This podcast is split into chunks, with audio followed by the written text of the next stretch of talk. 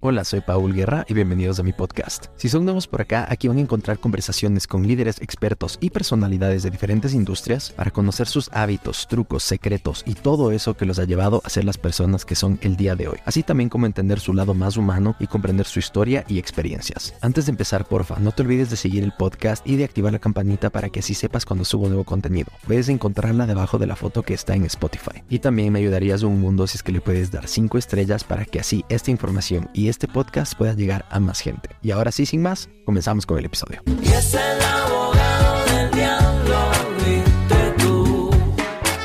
Quieres saber más de ti. Y es por eso que hoy estás aquí.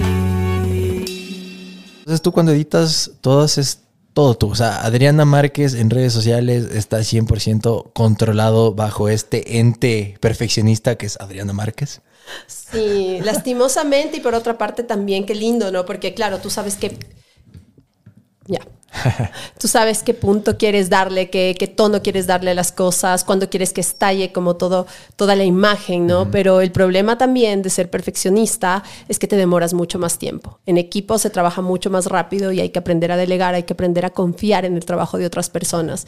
Entonces, claro que ha sido una limitante ser una control freak, pero, pero amo editar además, me fascina editar, me, fa me fascina escribir, entonces como que siento que tiene mi aura cuando yo hago las cosas por mi cuenta. Pero mm. siento que hay proyectos que se pueden delegar, sin duda. Puta, yo, yo era así con el tema de los videos, pero por fin aprendí a soltar y, y está bueno. O sea, no sé si es que conoces este principio que me gusta hablar con la gente que es perfeccionista como tú y como yo, el principio 80-20. No. O se llama Pareto, Pareto, creo que es Pareto Lo, Paleto, creo que es Pareto Lo. Eh, no me puten los que están escuchando viendo, si es que me jale el nombre del brother, pero básicamente es que el, el 80% de los resultados de lo que tú consigues va a venir del 20% de tus inputs o del 20% de esfuerzo que le metes a algo. O por ejemplo, el 80% de la riqueza está concentrado en 20% de personas, o el 80% de, el 20%, oh, wow. el, el 20% de hombres. Eh, eh, acapara el 20% de mujeres o el 20% de mujeres se quedan con el 80% de los top de hombres o cosas así, o sea, o el 20% de, de tus clientes te va a dar el 80% de tus problemas. Entonces ahí este principio aplica full cosas. Y con el tema de esto, para los perfeccionistas, lo que se puede aplicar es que una vez que llegas al 80, o sea, se conquistó 80% bien de lo que buscas. Suéltalo, porque en ese otro 20 que estamos peleando por la perfección, que es el 100, no va a variar mucho ya el resultado. O sea, estamos perdiendo energía y horas y productividad en sí que el detallito aquí, que el corte aquí, que la letra acá, que el font, que la música, que bájale, que los niveles, que el audio, que la transición, huevadas que tal vez la gente ni va a ver en lugar de pasar y seguir a lo siguiente. Tienes toda la razón. Y dicen, bien dicen que lo perfecto es enemigo de lo bueno. Se pierde mm. mucho tiempo muchas veces. Cuando tienes que avanzar y seguir y, y dejar de como que buscarle como eh, el absoluto, porque es, es, es, verdad lo que dices, o sea, no todo el mundo se va a dar cuenta de eso que tú lo tienes por detrás, igual que muchas, gente, muchas personas no saben lo que tú quieres transmitir. Entonces la idea como la transmitas va a ser buena, porque tiene tu aura, tiene tu esencia, tiene el tono que le quieres dar, entonces va a estar bien, tienes toda la razón. Oye, Adris, a ver, cuéntanos un poco para la gente que te está viendo y escuchando. Eh, primero, eh, tal vez puede haber alguien que de, de, la audiencia mía que tal vez no te conoce todavía. Cuéntanos un poquito tu background, lo que haces y lo que quiero que hagas una transición ahí. Es a lo último que acabas de hacer, que estabas en Galápagos, en los premios verdes y todo. Cuéntanos un poquito de esa experiencia y qué onda. Ya ver, yo soy Adriana Márquez, soy periodista de viajes. Hace siete, casi ocho años empecé a viajar por el mundo. Eh, yo me gradué de periodista y siempre me quise enfocar en, en, viajes. De hecho, cuando todavía en la universidad no se sabía que era el periodismo de viajes, yo hablaba mucho de que de esta parte documental, de poder meterte en las tribus, de explorar. Entonces mm. me parecía algo como maravilloso.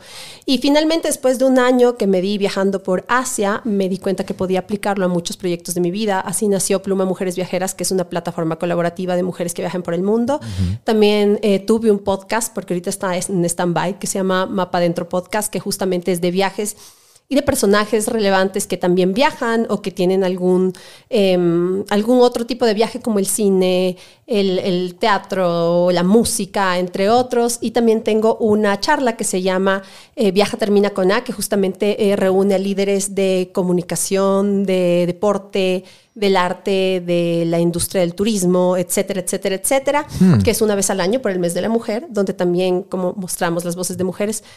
Y también tengo unos viajes de mujeres que se llama Ella viaja sola, que son viajes a las Islas Galápagos. Queremos extendernos a otros lugares del mundo, pero son viajes justamente para combinar lo holístico con la aventura. Entonces creo que además del periodismo hay varias cosas más que están pasando detrás de, de cámaras que no se ven em, que también requieren mucho trabajo. Eh, y entre estas cosas, justamente uno de los enfoques más importantes que traté de darle a mis canales de comunicación es hablar sobre la sostenibilidad. Y ahí cuando entra Galápagos y los premios verdes. Entonces, justamente a través de los, eh, de los viajes he logrado conocer a, a figuras o a personas que son muy relevantes en el mundo de la sostenibilidad, entre ellas una gran amiga, bueno, una persona que se convirtió en una gran amiga que se llama Marcela, y ella fue fundadora de Cumbres, Vara- Cumbres Blancas en México, Colombia y Ecuador. Entonces, Cumbres Blancas lo que trata es de proteger a los glaciares a través de los páramos. Eh, solo Venezuela Colombia y Ecuador tenemos páramos con frailejones.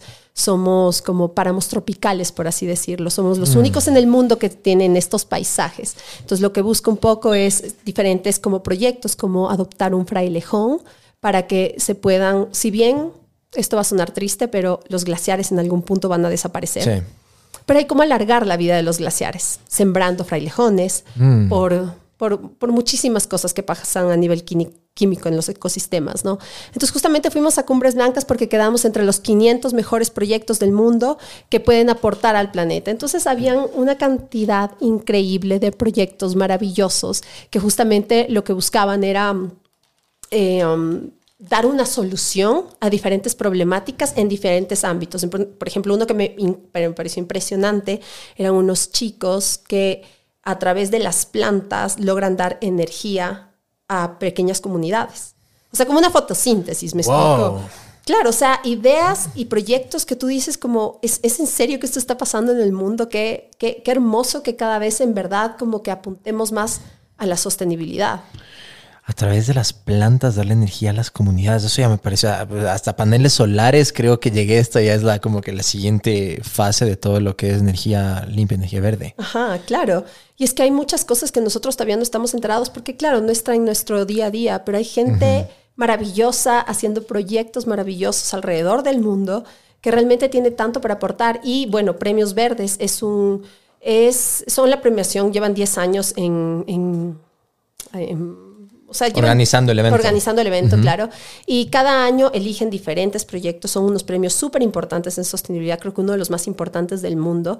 Y esta vez se dieron en las Islas Galápagos, que es el escenario perfecto, porque quien conoce o no conoce las Islas Galápagos es este como gran acuario natural, eh, como este safari en el mar increíble donde puedes convivir con todos los animales. Y claro, al darse ahí premios verdes y todas las personas que son locas por la sostenibilidad y por cuidar el planeta llegan a este lugar, fue como un evento súper explosivo, ¿no? Ah, en el buen sentido, o sea, como que tuvo mucho sentido todo lo que estábamos hablando y para lo que estamos trabajando juntos, ¿no? Wow, a ver, pero es que. uf, Hablé a ver, mucho. ¿no? Hablé no, no, mucho. me encanta, me encanta. Por mí hablan unas cinco horas, porque ya te dije, este podcast y queda cinco horas, tenemos que hablar.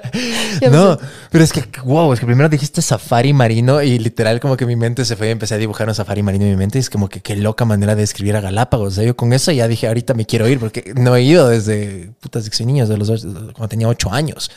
Qué increíble que suena eso. Y, Tienes que ir. tengo que ir, solo que ahí me tienes que dar la asesoría, dónde, cómo, supuesto. dónde y ahí todo el, el- el- la ruta.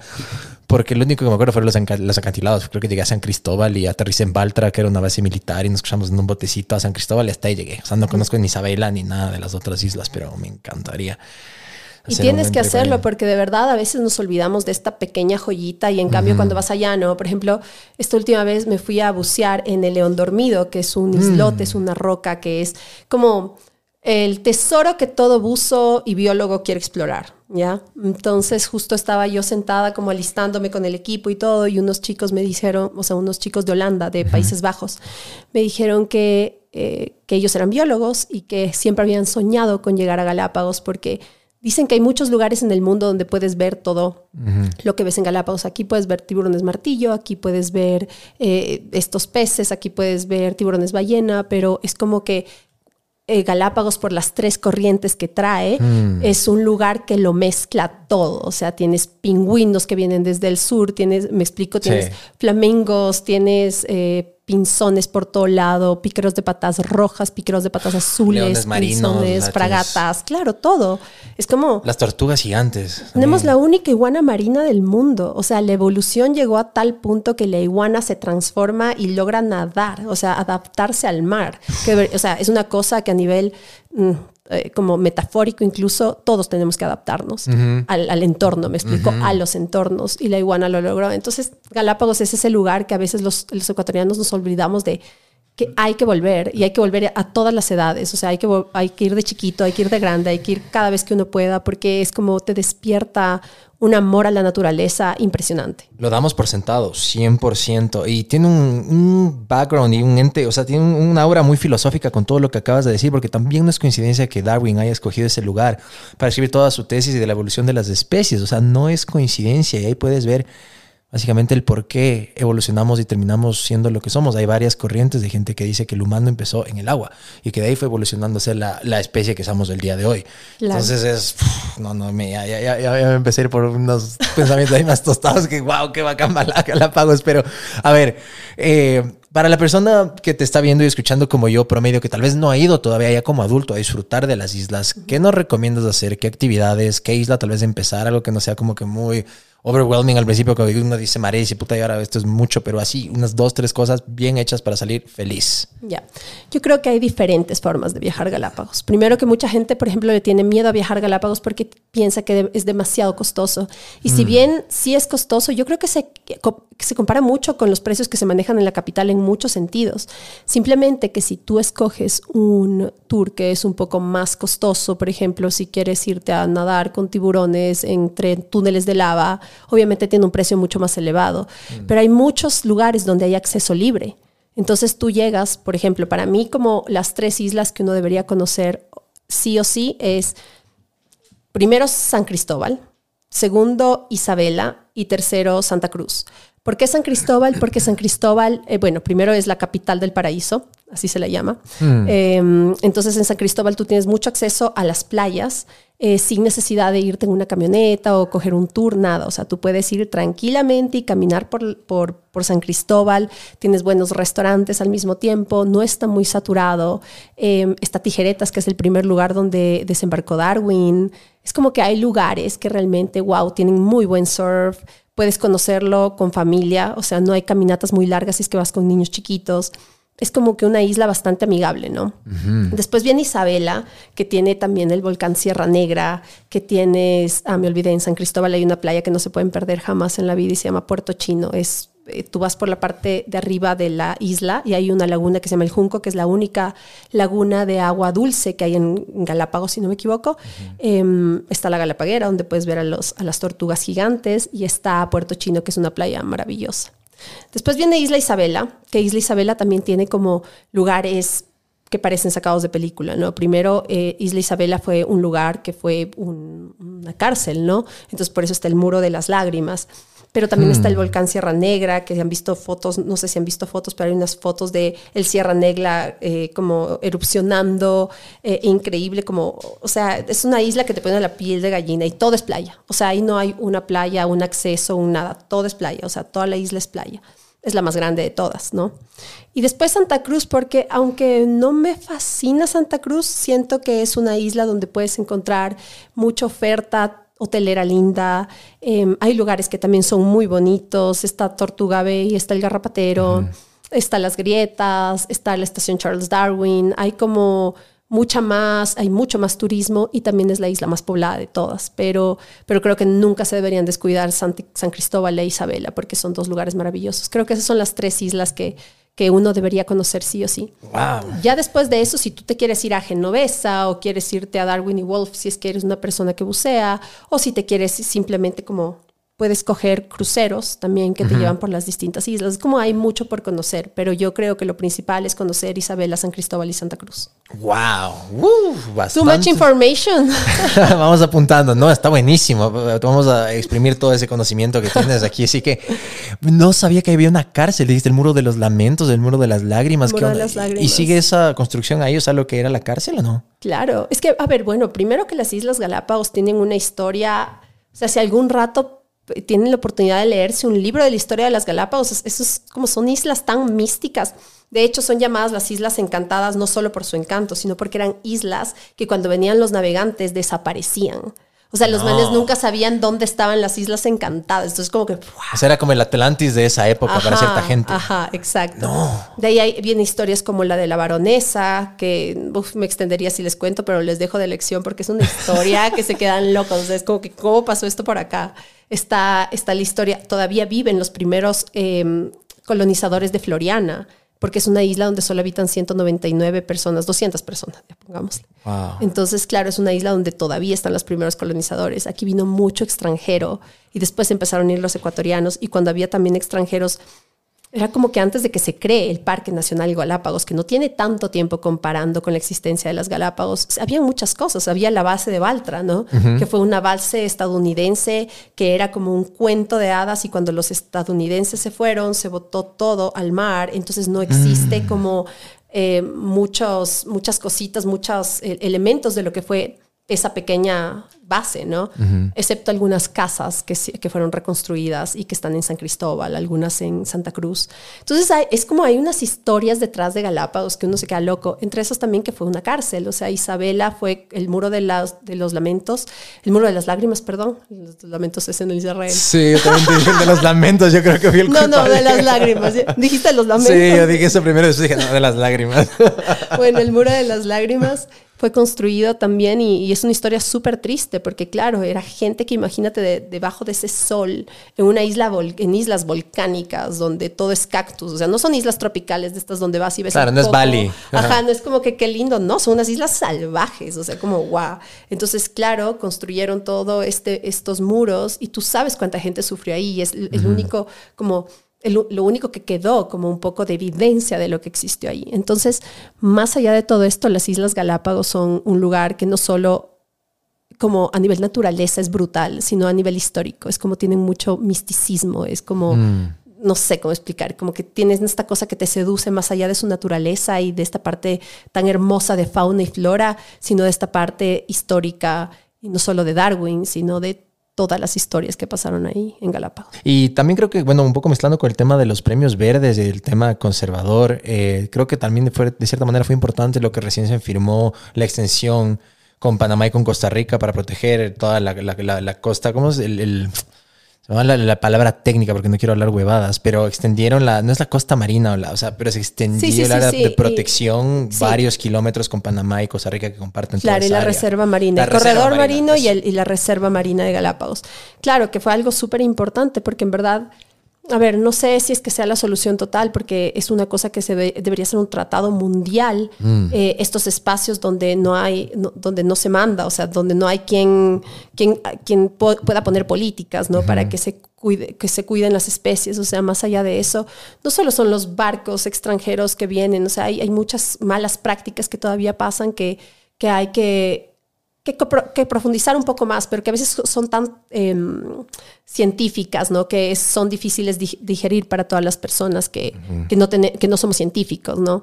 Entonces, si bien fue un gran avance, creo que todavía falta bastante, pero fue algo súper importante porque la idea justamente es cuidar, es proteger todos los, los todas estas especies em- endémicas que tenemos, todas las especies que hay, o sea, todo este tesoro que tenemos bajo el mar, porque de verdad, si Galápagos es lindo por, a- por arriba, lo que el mundo submarino tiene, no solo aquí en Galápagos, sino alrededor del mundo, es otro planeta. O sea, 100%.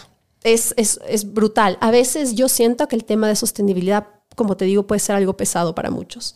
No es algo que muchas veces tomas en cuenta porque es más fácil olvidar que esas cosas están pasando. ¿Me explico?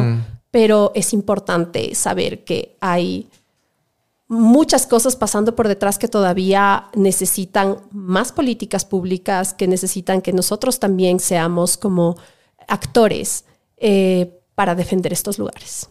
100%. Por lo menos, como dices, es un primer buen paso, un paso de bebé, pero algo en el camino correcto. Y seguramente con, con estas nuevas políticas, que no solo es acá a nivel regional, sino en todo el mundo, ya se está un poco empezando a dar una transición hacia lo verde. En Estados Unidos ya se han firmado leyes que hasta el 2034, si no me falla la memoria, todos los vehículos tienen que transicionar de, de energía, o sea, de, de- de- de hidrocarburos a energía renovable. Entonces, vamos a ver cuál es el futuro de, porque como dices, no solo esos glaciares, estamos viendo en todos los lugares del mundo cómo el clima ha cambiado de una manera abrupta. Ahora vemos que Guayaquil parece Venecia, vemos que las ciudades se inundan. O sea, es tenaz, heavy. Es tenaz, es tenaz. Es, es heavy y algo tenemos que hacer porque eventualmente eh, o sea, nos vamos a quedar sin lo que más, eh, lo que más, lo más preciado que tenemos, que yo creo que es la, la naturaleza y la pachamama de cierta manera, por más hippie que esto suene, pero es la madre de todo, o sea, todos venimos de ahí, es el ser más inteligente de todo, porque la naturaleza es algo que la, la tierra tiene una inteligencia ancestral, una cosa que no hay cómo describir, y es me da un coraje terrible el ver que nosotros somos el peor fucking depredador de nosotros mismos, somos nosotros los hombres. O sea, hombres, mujeres, o sea, la, la especie humana somos una mierda. Y estamos acabando con todo. ¿Por qué? Por codicia. Bueno, ahí vienen otros temas que sí, que las corporaciones y todo, No, pero y te digo algo, lo que pasa es que a veces eh, es, es muy fácil, y no solo a nivel humano en temas ambientales, pero si te pones a pensar, es muy fácil siempre botarle la pelotita al otro. 100%. En todo, en todo sentido, en temas ambientales, en temas políticos, en temas de relaciones, en temas de todo, siempre es más fácil no tomar la responsabilidad, sino lanzársela a otro. Ahora, tú ser lo suficientemente autocrítico para saber cómo no estoy aportando. Así en ese momento no logres hacer un cambio, pero ya cachar las cosas en las que no estás haciendo bien, porque es muy fácil que digan, ay no, los, ecolo- los ecologistas y los ambientalistas ya Sí. como que los manes se encargan, o sea, los manes alzan la voz por, por el resto, pero es una cosa que el cambio climático, el tema de contaminación, el tema de microplástico, lo que incluso te metes a la boca por tanta contaminación que hay que ni siquiera te lo, o sea, ni siquiera te lo cuestionas, me explico. Todo está de alguna u otra manera contaminado porque nosotros seguimos haciéndolo. Y creo que si bien ahora el acceso a información es muy grande, hay una falta de, de simplicidad en ciertos términos como Sí. para que sea algo que todo el mundo comprenda. ¿En qué momento estamos? ¿Me explico? O sea, que se sepa que vivimos en un mundo increíble. O sea, los viajeros sabemos que, qué bestia, de verdad, hijo de madre, amamos viajar y ver los lugares paradisiacos, pero lastimosamente no es sostenible a largo plazo porque eso no les va a llegar a siguientes generaciones. Eso no va a pasar, me explico. O sea, Mm. Qué si triste, llegas a cacha. tener hijos o nietos o lo que sea, no van a ver los glaciares quizás. No. O sea, van a ver muchas cosas y no estoy siendo pesimista, es totalmente realista y es una cosa que uno tiene que tenerlo presente porque es como, es como hablar de la muerte, cuesta, pero va a llegar. ¿les tienes miedo a la muerte? Mía no, mía no. Pero mm, de mis seres queridos, creo que es mi mayor miedo en la vida. Mm, O sea, creo que ese es mi mayor miedo, la, la muerte a la gente que amo. duro. Sí, es un tema. Es un tema. Sí, yo también a veces que, de hecho, por eso muchas veces sentí esta necesidad de volver al país por mi abuelita, porque cada que hablaba era, ay muchacho, bueno, ojalá que te vuelva a ver algún rato. Yo, pero eh, hablando al teléfono normal, así un martes, ya despidiéndose, cada que hablamos llegó una época en que solo se empezaba a despedir cada que hablamos. Yo, pero, pero, pero, ¿por qué? Y es horrible porque te entra una impotencia, sobre todo si estás lejos y no sabes qué mierda hacer. Uf, no, es, es, es heavy. Eh, A mí también me entra eso. Y ahí sí creo que estamos un poco en la misma página. A veces sí me da miedo mi propia muerte, si es como que es algo que lo, lo, lo batallo, eh, eh, me coge por épocas, mientras más ahondo en el estoicismo, le pierdo más el miedo, pero de los seres queridos, ay Dios. Yo creo que, o bueno, no sé si a, nivel de todos, pero sí puede ser, o sea, un...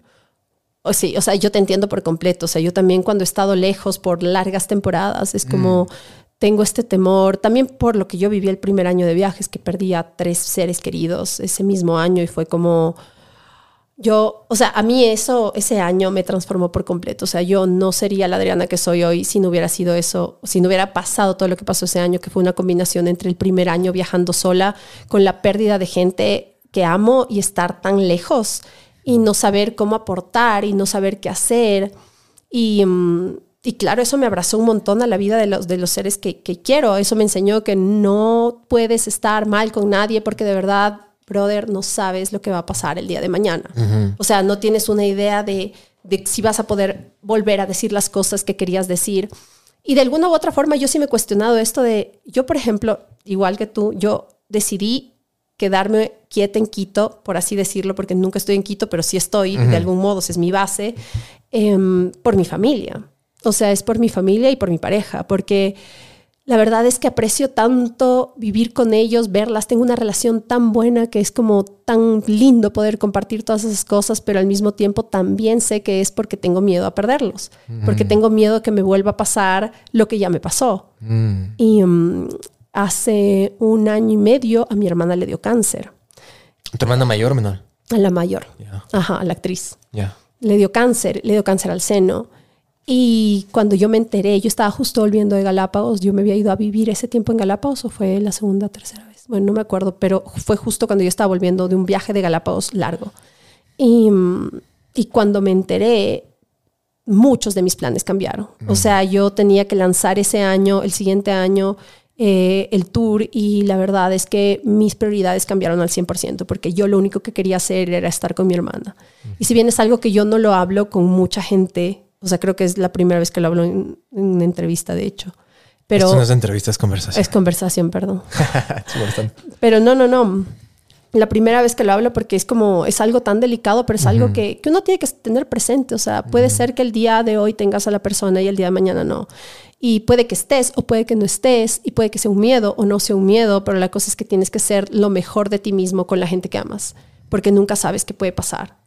Ahora, por suerte mi hermana ahora está bien, logró superar el cáncer, o sea, es una cosa que además yo mis respetos de admiración que tengo, pero me pongo a pensar y digo, wow, en mi familia hemos pasado cosas muy heavies, muy heavies, Eh, muertes prematuras, em, cosas dolorosas, que ahora después de todo este tiempo me pongo a pensar y digo, wow, solo lo único, la única enseñanza que ha dejado es que te abraza la vida y que vivas la vida como realmente quieras vivirla. Me explico, no pierdas el tiempo peleando, no pierdas el tiempo sin vivir una vida que no te hace feliz, que no te hace sentir lleno, pleno, porque simplemente la vida es muy efímera y no sabes a qué momento va a cambiar tu realidad.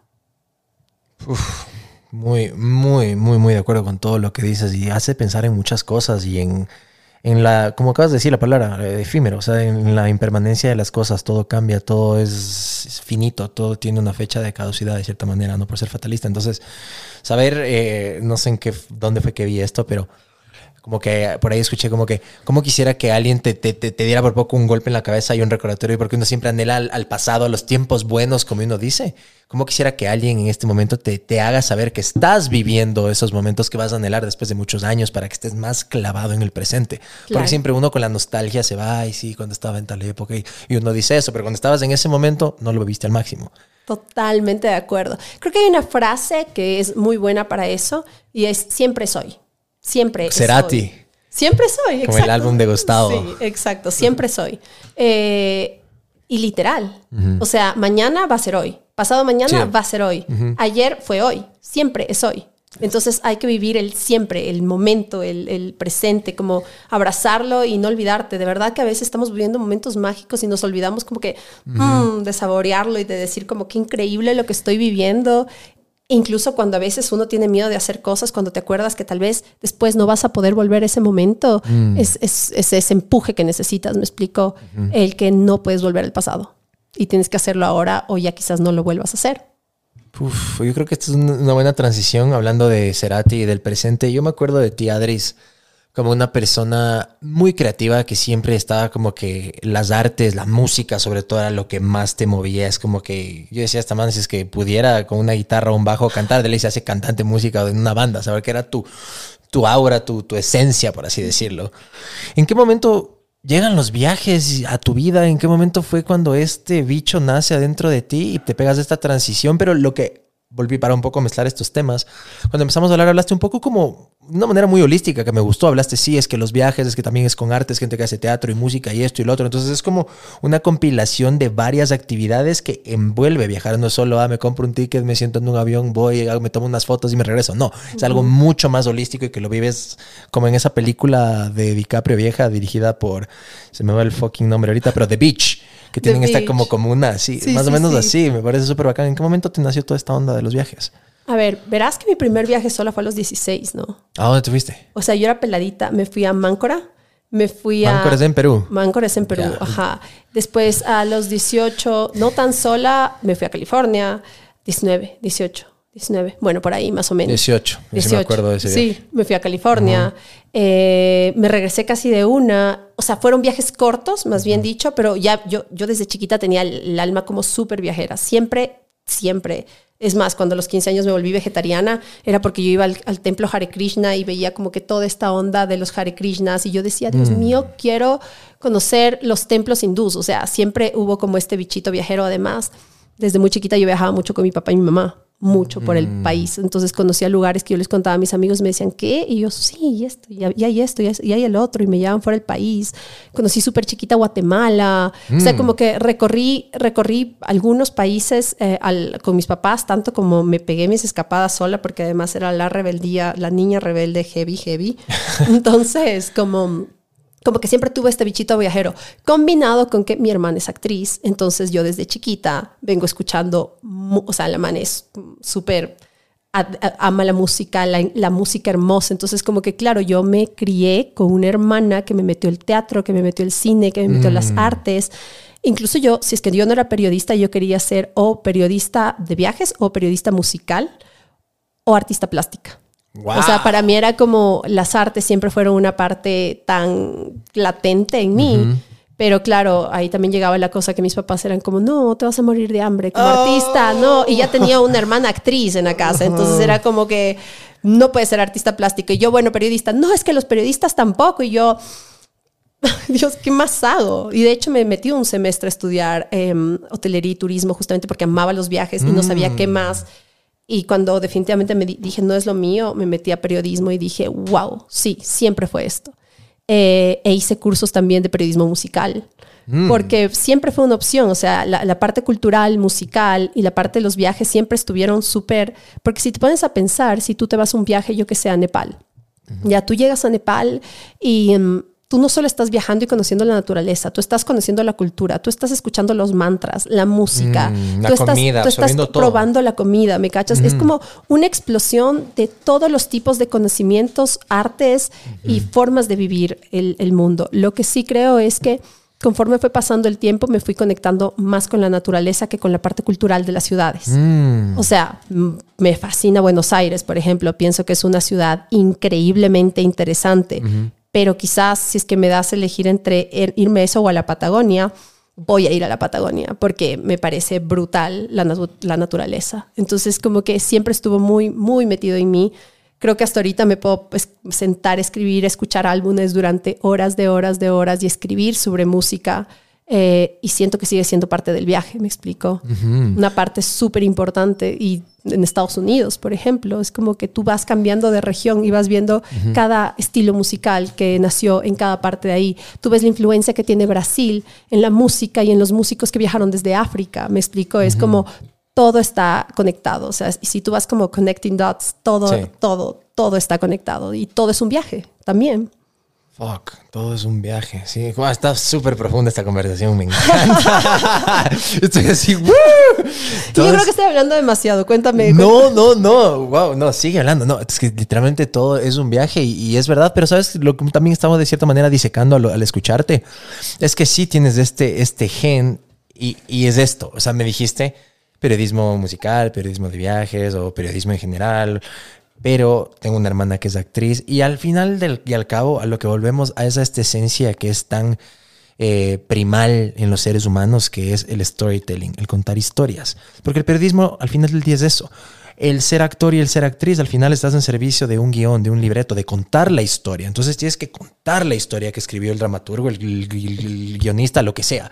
Es lo mismo. Entonces estamos en el negocio de contar historias, que es algo que desde la época de la caverna uno se juntaba alrededor del fuego y te sentabas y el, el líder de la, de la tribu te contaba las historias y de los ancestros y esto y lo otro. Es algo que tenemos ya en el ADN. Y además. ¿no? A través del teatro, por ejemplo. O sea, de verdad, una obra de teatro o el cine o una película te hace empatizar tanto en ciertas cosas con el personaje. Tú dices como, wow, es que entiendo tal cual lo que me está queriendo decir. O ves como las reacciones incluso que tiene cada uno de, de, la- de las personas al, al reaccionar a un mismo factor. No sé, Sí. es como, es, es tan maravilloso que incluso, em, ay, yo no recuerdo cómo se llama esto, pero hay una, eh, hay la filosofía de la gestalt, por ejemplo, que eres tú, es la otra persona y eres tú observando a las otras dos personas, ¿no? Y me acuerdo que recién mi hermana me estaba hablando de unos cursos de, de teatro donde justamente... em, el teatro se vuelve como en un canal para contar las historias de las otras personas vistas desde tu punto de vista, porque pongamos un ejemplo simple, ¿no?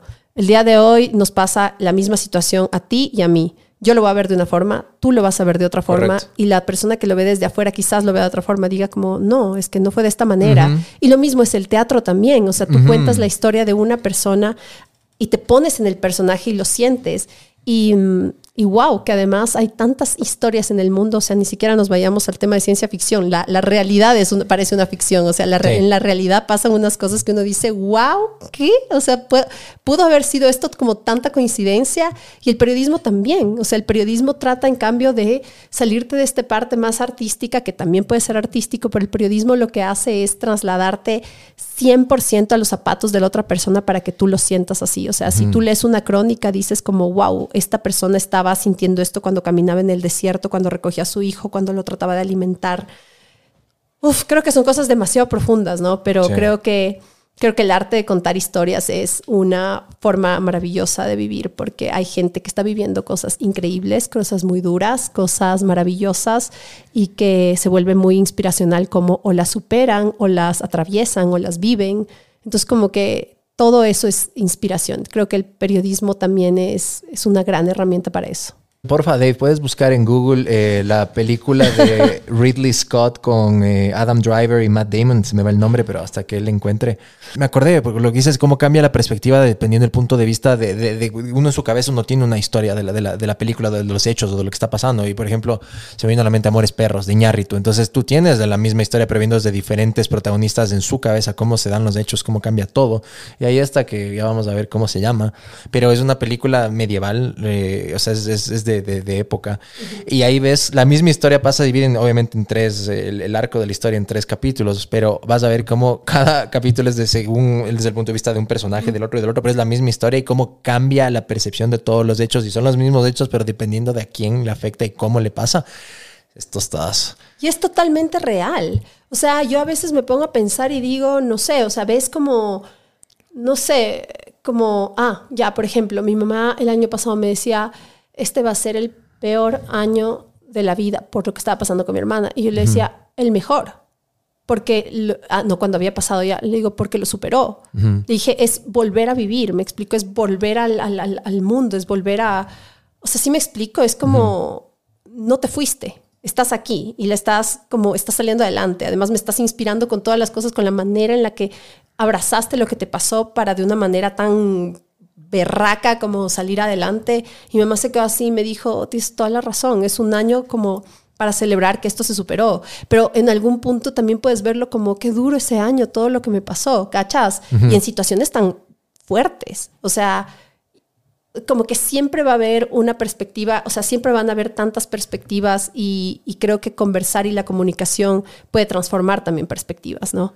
100%. Ajá, o sea, puede ser que algo que tú me digas, quizás en ese momento yo no me dé cuenta, pero me quede resonando tanto que yo diga como, wow, sí, ¿no?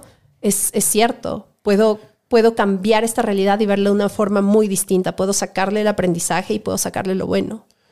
Sabes que también creo que ha cambiado mucho y, quiero eh, preguntarte de esto para un, poco de- de esta introspección eh, de la vida en general. Y tú haces algo que no sé si es que lo hablamos durante esta conversación, pero para la gente que nos está viendo y escuchando, tú viajas mayoritariamente sola, viajas a tus destinos sola. Esto es algo que, ¿cómo ha cambiado en un mundo en el cual después del 2020 cambiaron tantas cosas en la manera en que vemos la vida, en que viajamos, en que vivimos? ¿Cómo ves un pre-2020 y un post-2020 viajando absolutamente sola? Wow, qué buena pregunta. A ver, creo que para mí sigue, siendo una parte innegociable de mí misma. O sea, viajar sola para mí es como, es, es lo que ha hecho que yo sea la persona que soy ahora. Y es lo que creo que me sigue nutriendo, porque el tiempo que uno viaja sola te da como mucho tiempo para elegir tú las cosas que quieres ver, en qué quieres emplear tu tiempo. Em, se te acerca muchísima gente para conocerte, o sea, es como una forma de conectar con el mundo de una manera muy directa y muy hermosa y también de volverte a sentir independiente, porque muchas veces cuando crecemos en comunidad, a veces te olvidas de todas las cosas que tú eres capaz de hacer, ¿no? Entonces, eh, y de verdad te olvidas, o sea, es como, son cosas que no te das cuenta. A veces hay gente que dice como, no, yo soy totalmente independiente, pero hay muchas cosas de dependencia todavía con el entorno, eh, como por ejemplo que no te puedas ir a tomar solo un café o que no puedas ir solo al cine, etc. Entonces creo que la pandemia, la, pandemia para mí fue una situación que tuvo que atravesar la humanidad para tener la transformación que tu, tenía que tener. Lastimosamente pasaron, pasamos mucho dolor de por medio, pero hubieron un montón de cambios a nivel de conciencia de las personas. No en su totalidad como debería haber sido, pero sí bastante. En mi caso, yo empecé, yo, yo recuerdo que yo había regresado de viaje justo el año pasado, de, de mi último viaje largo que había sido por África y Europa. Y yo tenía mi novio que me había esperado todo ese tiempo que yo me había ido de viaje. Y, mm, y estuvimos juntos y justo ese año, boom, cayó la pandemia y para mí fue como vivir una realidad que yo no tenía idea lo que era convivir con una persona. O sea, Mm. convivir con una persona y yo como, no, o sea, había mucha gente que decía que se acababan las relaciones en pandemia Sí. y creo que muchas relaciones sí, sí no lograron sobrepasar la pandemia. Para mí no fue así.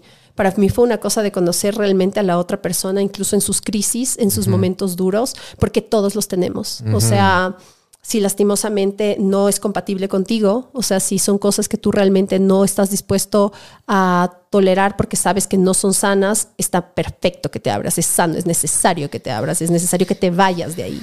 Pero si en cambio te das cuenta que esa persona, pese a que tiene defectos como tú, que también tienes defectos, te ayuda a crecer, o sea, estás en el lugar correcto. Ahí es. Ahí es. Y no importa cuánto dure, ¿me explico? Es como que no te preocupes de si va a durar un montón de años o si es el amor de tu vida. O sea, si lo estás disfrutando, estás creciendo, estás divirtiéndote y estás eh, enamorado o enamorada de esa persona, why not? ¿Me cachas? ¿Qué, qué, qué, qué- qué es lo que pasa? Además, si es que no te corta libertad. Entonces, en todo ese tiempo yo me di cuenta que esta persona era una persona que, que, nunca me cortó mi libertad, que siempre amó lo que yo era y que nunca intentó cambiarme, me explico. Entonces, después de ese, de los primeros tres meses de pandemia, cuatro meses de pandemia, yo me fui a vivir a Galápagos, justamente por un proyecto de él. Y volver a conectar con los viajes después de todo esto que había pasado fue como wow, porque fue un encerrón para una persona que está acostumbrada todo el tiempo a moverse. Fue como, no sé cómo explicar, fue como un volver a respirar, me explico. Entonces, cuando estábamos en todo este proceso de ir a vivir a Galápagos, yo también tuve una transformación de, de amar también, empezar a viajar en pareja, que yo no había tenido eso. O sea, yo no había tenido viajes largos con pareja. Y, mm, y después de eso empezamos a acoplarnos de nuevo a los viajes en pareja y los viajes sola, los viajes en pareja y los viajes sola. Entonces yo me di cuenta que disfrutaba los dos. Yo siempre pensé que para mí los viajes en sola eran como los más enriquecedores por cómo yo crecí en ese tiempo, pero luego me di cuenta de lo increíble que también es tener una pareja que te acompañe y con quien puedas compartir lugares y situaciones que no se van a repetir, porque así vuelvas a ese mismo país, ese, vuelvas a ese mismo lugar, no se va a repetir quién eras, no se va a repetir las vivencias, nada. Em, y nada, después de eso volví a los más largos viajes sola. El año pasado me fui como dos meses y medio más o menos a Colombia y me fui sola. E igualmente fue como en una etapa mucho más madura de mí, en una etapa en la cual ya tengo una pareja bastante estable y no todas las parejas serían capaces de entender que la- el trabajo de tu otra pareja es viajar sola, me explico. O sea, hay intrínseco temas de confianza, temas de machismo, temas de mm, respetar la libertad del otro y amar la esencia de la otra persona. Entonces, como que creo que los viajes de antes sola eran este wild, como, wow, estoy aquí aprendiendo a andar en moto y estoy haciendo como todas estas cosas y de pronto ahora son como mucho más profesionales, o sea, no dejan de tener esta parte como de primeras veces, de, sal, de como de, qué hermoso esto, me siento como en, en mi forma más libre y salvaje, sino que también están combinadas con que ahora llamo a una pareja y le digo, sí, está todo súper bien acá y tal, tal, tal, como, como en una nueva etapa de mi vida, eso. Una nueva etapa de tu vida. Y justo te me, de cierta manera no adelantaste, pero te quería preguntar, ¿o cómo, es, ¿cómo manejas justo este tema de viajar sola? estando en una relación ya de tanto tiempo, pero lo acabas de describir perfectamente y creo que la esencia es justamente lo que acabas de decir. O sea, es una persona que me con- conoce mi esencia, sabe quién soy y no me quiere cambiar absolutamente nada. Entonces me ama desde la libertad, me ama desde dejarme ser como soy, desde viajar y si es que es con él, enhorabuena, y si es que es sin mí, que te vaya bien, diviértete, te, te extraño, te amo, lo que sea, te espero, nos vemos acá y nos vamos a volver a encontrar. Y volver a ese punto de, de confianza que sabes que hay alguien que te está esperando, pero que ya sabe quién eres y que es parte de tu trabajo. Porque conocido con otras profesiones, puede ser ser con una actriz o con, con alguien que tiene que viajar o el tema profesional, que tal vez no comprenden eso y ahí viene el, el punto de quiere, por lo que dices, puede ser machismo, pueden ser idiosincrasias, cosas culturales, hereditarias, pueden ser un montón de cosas, pero es súper difícil hacer que algo funcione y lo bueno es que pasaron ese escollo o ese test de la pandemia. Claro, ¿no? Y ojo que no es una cosa que pasa de la noche a la mañana. O sea, a ver, nosotros tenemos aprendizajes desde la casa hasta nuestra sociedad, hasta nuestro círculo cercano de amigos y amigas. Y nosotros crecemos con un montón de miedos todo el tiempo. Miedo a que te hagan esto, miedo a que te hagan sufrir, miedo a que te traicionen, miedo a que no te dejen ser ti misma, miedo a que te corten las alas, como hay un montón de miedos por atrás. Pero cuando te encuentras con una persona, una persona con la cual puedes trabajar estas cosas, con las cuales puedes construir, o al menos tienen los mismos valores de sentarse a hablar como, oye, ¿qué es importante para ti? Porque esto es importante para mí. Y si es que algún momento me lo cortas, como no voy a ser yo y no vas a estar enamorado de la persona que tú te enamoraste desde un principio, me explico, porque de pronto me voy a transformar, capaz te vuelves mal genio, capaz te amargas, capaz simplemente ya no fluye la creatividad que tienes, ya no eres esa misma persona de la que la otra persona se enamoró. Entonces es como respetar la individu- individualidad de la otra persona y tu individualidad y entender su trabajo, porque ojo, ¿no? O sea, mi novio trabaja en temas de espectáculo, o sea, de, es manager, es músico, eh, también tiene eventos de motocicleta. Entonces como que entender también su trabajo es como, tienes que tener mucho respeto por el espacio de la otra persona, ¿me explico? Y creo que ese aprendizaje fue justo, es lo que te digo, o sea, como ocurrió en la pandemia. Y para mí fue eso, o sea, fue conocer a una persona más profundamente en su buen lado y en su mal lado, en sus sombras, en su luz, en todo, y él también a mí. Y después de eso, empezar y retomar los viajes de una manera con otro tipo de madurez, con otro tipo de sabiduría y con otro tipo también de estabilidad emocional, ¿no? Porque si bien uno cuando está solo es como haces y deshaces lo que quieres, donde quieres y tal, tal, tal. Pero en cambio aplicar lo mismo, lo mismo a lo que tú estás acostumbrado a hacer a una nueva etapa de tu vida es también una transformación, ¿no? Es una transformación de realmente decir como esto es lo que realmente quiero, respeto esto y quiero manejarlo de esta manera. Y, y eso, o sea, como el equilibrio de, de no dejar de ser tú mismo, pero también cultivar una relación, es del, Sí puedes putear, frescazo. del hijo de putas. Eso, perfecto. No sé si tal vez por tu tema después dicen las marcas. Ay, no, Adriana, estaba usando el lenguaje soez, pero aquí puedes decir puta. No me acordé de las marcas. me olvidé de las marcas, sorry. Después, después le mochamos si quieres. No, pero no, no, no, todo fresca, sé tú. Todo bien. Um, y tomaste una palabra que me parece muy importante tratarla porque obviamente, como acabas de decir, o sea, no siempre vamos a ser iguales en determinado punto, en, determinado momento de la vida. Y lastimosamente, eh, no solo es acá, sino yo creo que la gente muchas veces siempre se queda con una idea o una imagen de, de quién, ah, te hablan, me invento el Pepito, tata. Ah, entonces dices así, el Pepito es de esto, pero es porque tú piensas que el Pepito era eso por un punto determinado donde le conociste y fue la imagen que tú creaste de esa persona. Pero no entiendes que así como tú creciste y estás madurando, Pepito también va a vivir, va a seguir creciendo y va a seguir madurando. Entonces, por ejemplo, en tu viaje, en tu proceso, porque como dijiste, siempre, siempre es un viaje, la vida es un viaje.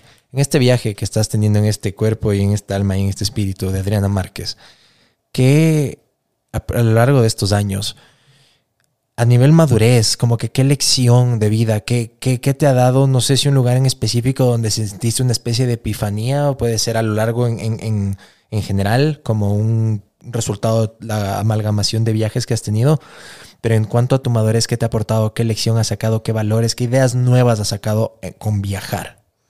Wow. Creo que han sido, han sido varios, creo que han sido también varios países. Te voy a hablar del último que, que um, si bien no es un país muy lejano, pero no sé por qué me despertó un montón de cosas de amor a mis raíces, que es una cosa que muchas veces, eh, no sé si nos olvidamos exactamente, pero pero es como, mucha, como, como que muchas veces el ser humano siempre busca ser o parecerse a otra persona, o parecerse a otra sociedad, o ser más de esta otra manera, y, no, y te olvidas de dónde vienes, ¿no?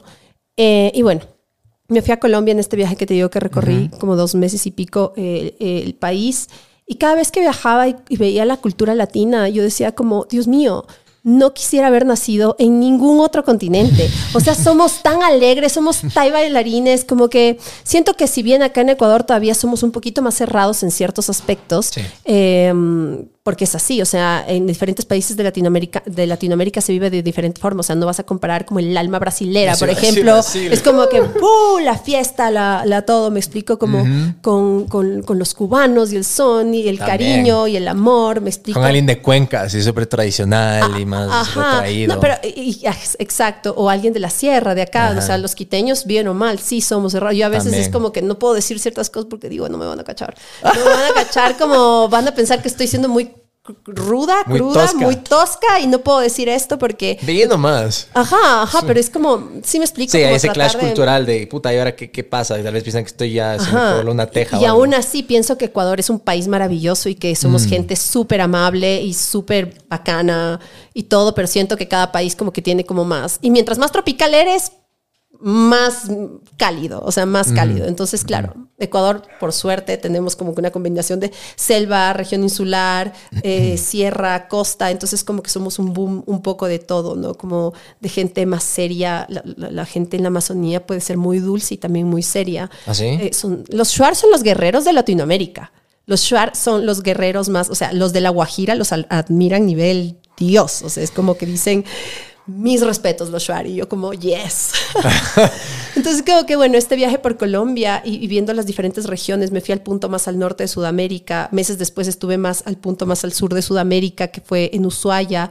Y, y en este lugar que se llama Punta Gallinas, en el, en el norte también, como que viendo a todas las personas decía de verdad, o sea, mm, no puedo creer que, que Latinoamérica sea el sinónimo de felicidad, que incluso nos reímos de nosotros mismos, o sea, noticia que sale, meme que sale, noticia que sale, meme que sale. Es como te matas de risa porque somos así, nos reímos Sí. de nuestras propias desgracias, porque pasan unas cosas que dices solo en Ecuador, solo en Ecuador. Entonces siento que eso, eso como que el, el viajar el último año diferentes países de Latinoamérica y no solo de, de Sudamérica, sino de Centroamérica, ha sido como so proud. O sea, me siento tan orgullosa de ser latina y como que me abrazó mucho a mis raíces. Yo muchas veces, al principio, cuando recién eh, salía, yo decía, ay no, pero las noticias en Ecuador siempre, siempre son malas noticias. Y siempre son, y era como que tenía todavía conflicto. Tuve una terapia con una gran reprogramadora que es como un ángel para mí y la mam me dijo, reconcíliate. Y yo, no, pero si yo no estoy peleada. Me dijo, sí estás. Si estás resentida por cosas duras que pasan en tu país. Y yo luego me di cuenta y dije, por supuesto. Nosotros como ecuatorianos sabemos, lo jodido que puede ser el país a veces. Y eso como que te aleja mucho.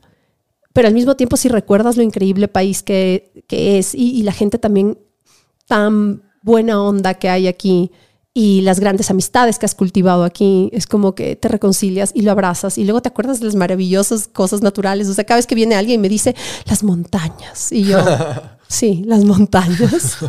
La O sea, comida. La comida. O sea, nosotros somos una potencia gastronómica. Wow. Entonces, Nos claro. falta marketing como Perú nomás. Sí, sí, sí. Sí, sí, sí. Pero creo que, que se viene una buena época para Ecuador.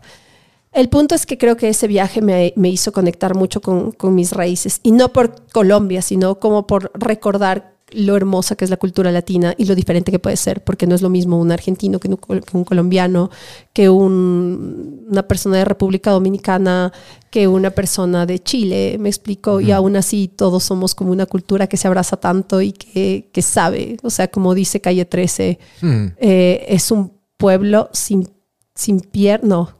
Pero que Como- camina. Ajá, es un pueblo sin piernas, pero que camina. El que no quiere a su patria no quiere a su madre. Exactamente. Así Es- es. y se llama Latinoamérica, la canción. Ah, esa canción es un Es brutal. Entonces es como, es cierto, solo los latinos sabemos eso, ¿no? Y de ahí también los viajes que he tenido por, por África. En Kenia tuve un viaje eh, donde hice durante un mes un voluntariado en Kenia. Yo he hecho muchos voluntariados alrededor del mundo, pero creo que eso fue uno de los viajes que más como me tocó. O sea, me llegó y recuerdo que una vez estábamos en un cuarto y, mm, y uno de los niños y pasó una rata por, por, por, los, por la ropa de ellos y yo como... ¡ah! Y me hice para un lado así y me dijo como, no, pero es una rata nomás, no pasa nada.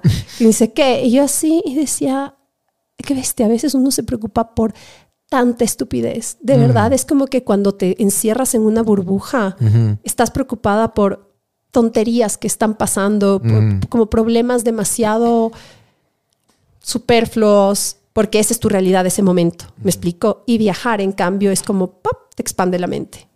Te pone en otras situaciones, te hace ver realidades con las que dices como, wow, quisiera aportar de esta forma porque de verdad no tenía idea que aquí se vivía de este modo. O cuando te vas a países donde ves mucho machismo y dices, de verdad ha sido una lucha súper dura a nivel mundial que las mujeres tengamos los derechos que ahora tenemos y nos falta tanto. ¿Me explico? Entonces como que siento que, bueno, África me dio eso y siento que Asia en cambio me dio como... Fue el continente que me abrió el, el corazón, ¿no? O sea, fue el continente que a mí me recontraconvenció de que lo mío era el periodismo de viajes. O sea, fue un año de absorber, absorber, absorber, absorber y, y de hecho estoy a punto de regresar y es como no puedo, no puedo explicarte la emoción que siento de volver a conectar porque es, es un lugar donde como mujer es tan lindo sentirte tranquila y segura y caminando en paz porque lastimosamente eso en muchos otros lugares no lo sientes. Entonces siento que es eso, siento que es la cultura, siento que es como todo lo que tienes por aprender, siento que es un estado de paz mental hacia, o sea, depende de los países que, que recorras, ¿no? Pero los países que yo tengo en la mira son como países que, que son impresion- impresionantemente armónicos de algún modo, porque pueden ser caóticos de otro, ¿no?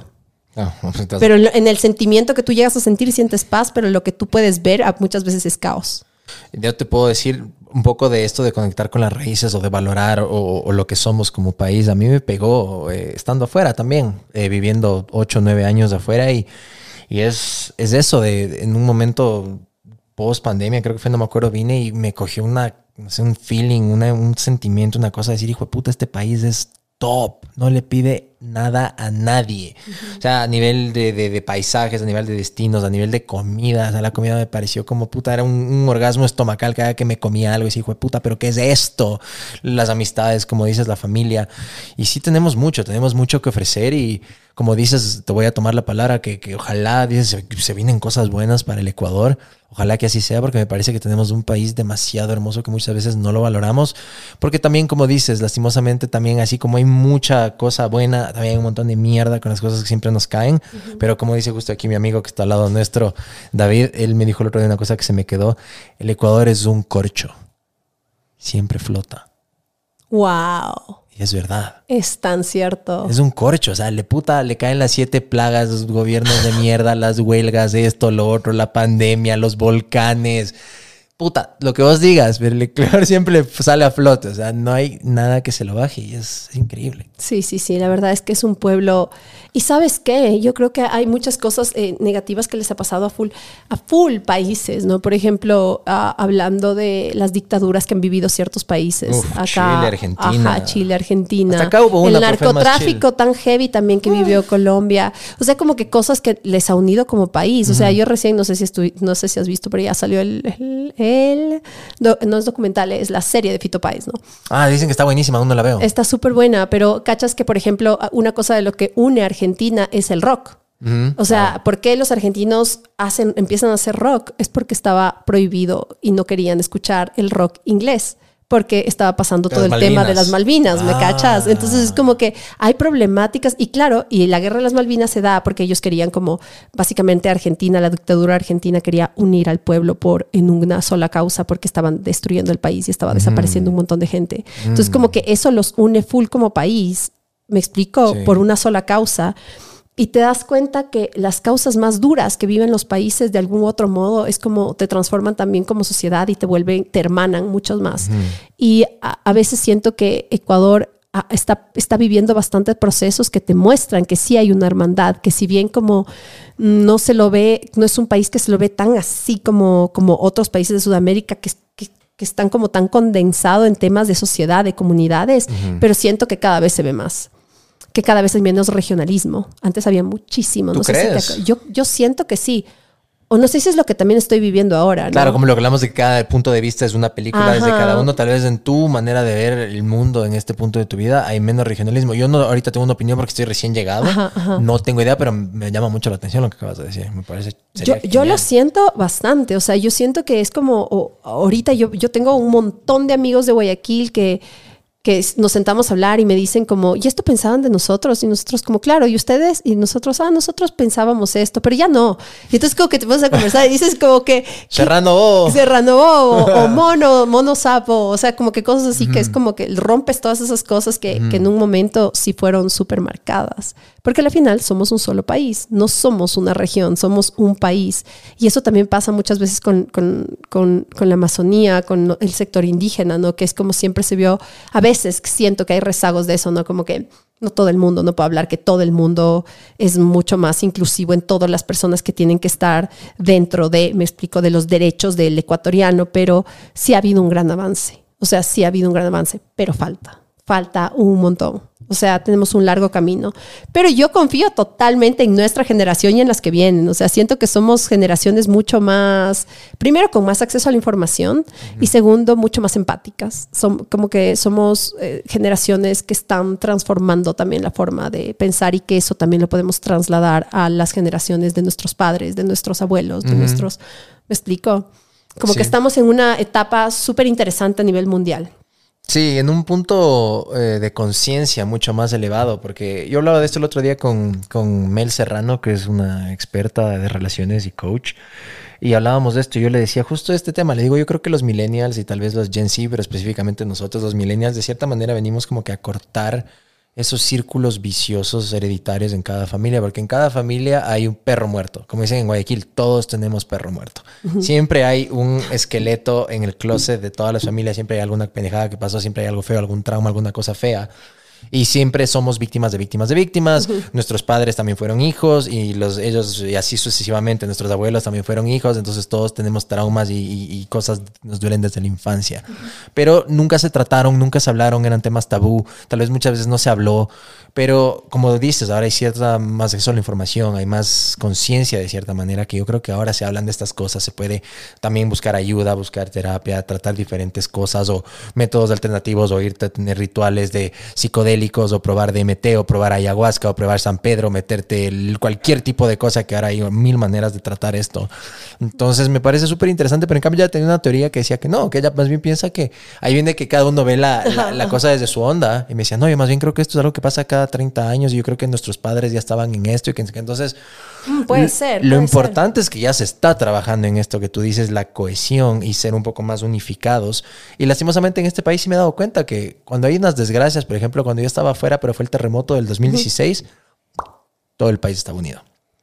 Sí, Cuando pasan es este verdad. tipo de catástrofes, ahí sí está, todo el mundo se une. Y el otro fenómeno rarísimo que me encanta, que es el fútbol, eso también, cuando juega la selección, todos somos uno. Sí. Son esos fenómenos raros que tenemos a veces como cultura que nos unen, pero enhorabuena, ojalá se dé todo lo que tú dices. Sería No, genial. no, pero sí tiene mucho sentido lo que dijo Mel, porque si te pones a pensar también, por ejemplo, o sea, si nos ponemos a pensar en años, en los 60, como que hubo un rompimiento también. Claro, ¿me al sistema. Al, al sistema completamente. Y después como que cada cierto tiempo como que algo va...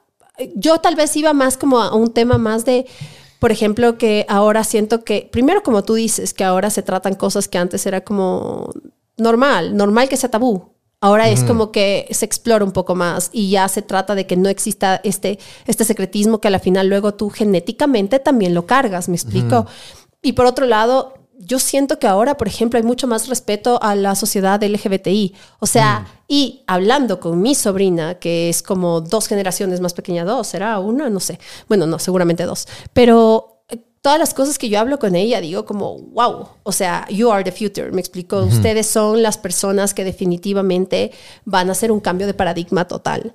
Porque bien, si bien nosotros como que ya empezamos a romper, como que fue un poco más, eh, más lento, y yo, y- pero empezó a surgir ese, ese rompimiento y es como que esta nueva estructura social y ahora lo siento como que se, siento que se viene más equidad, siento Mm. que se viene como que un poco más de, de respeto en general a todo.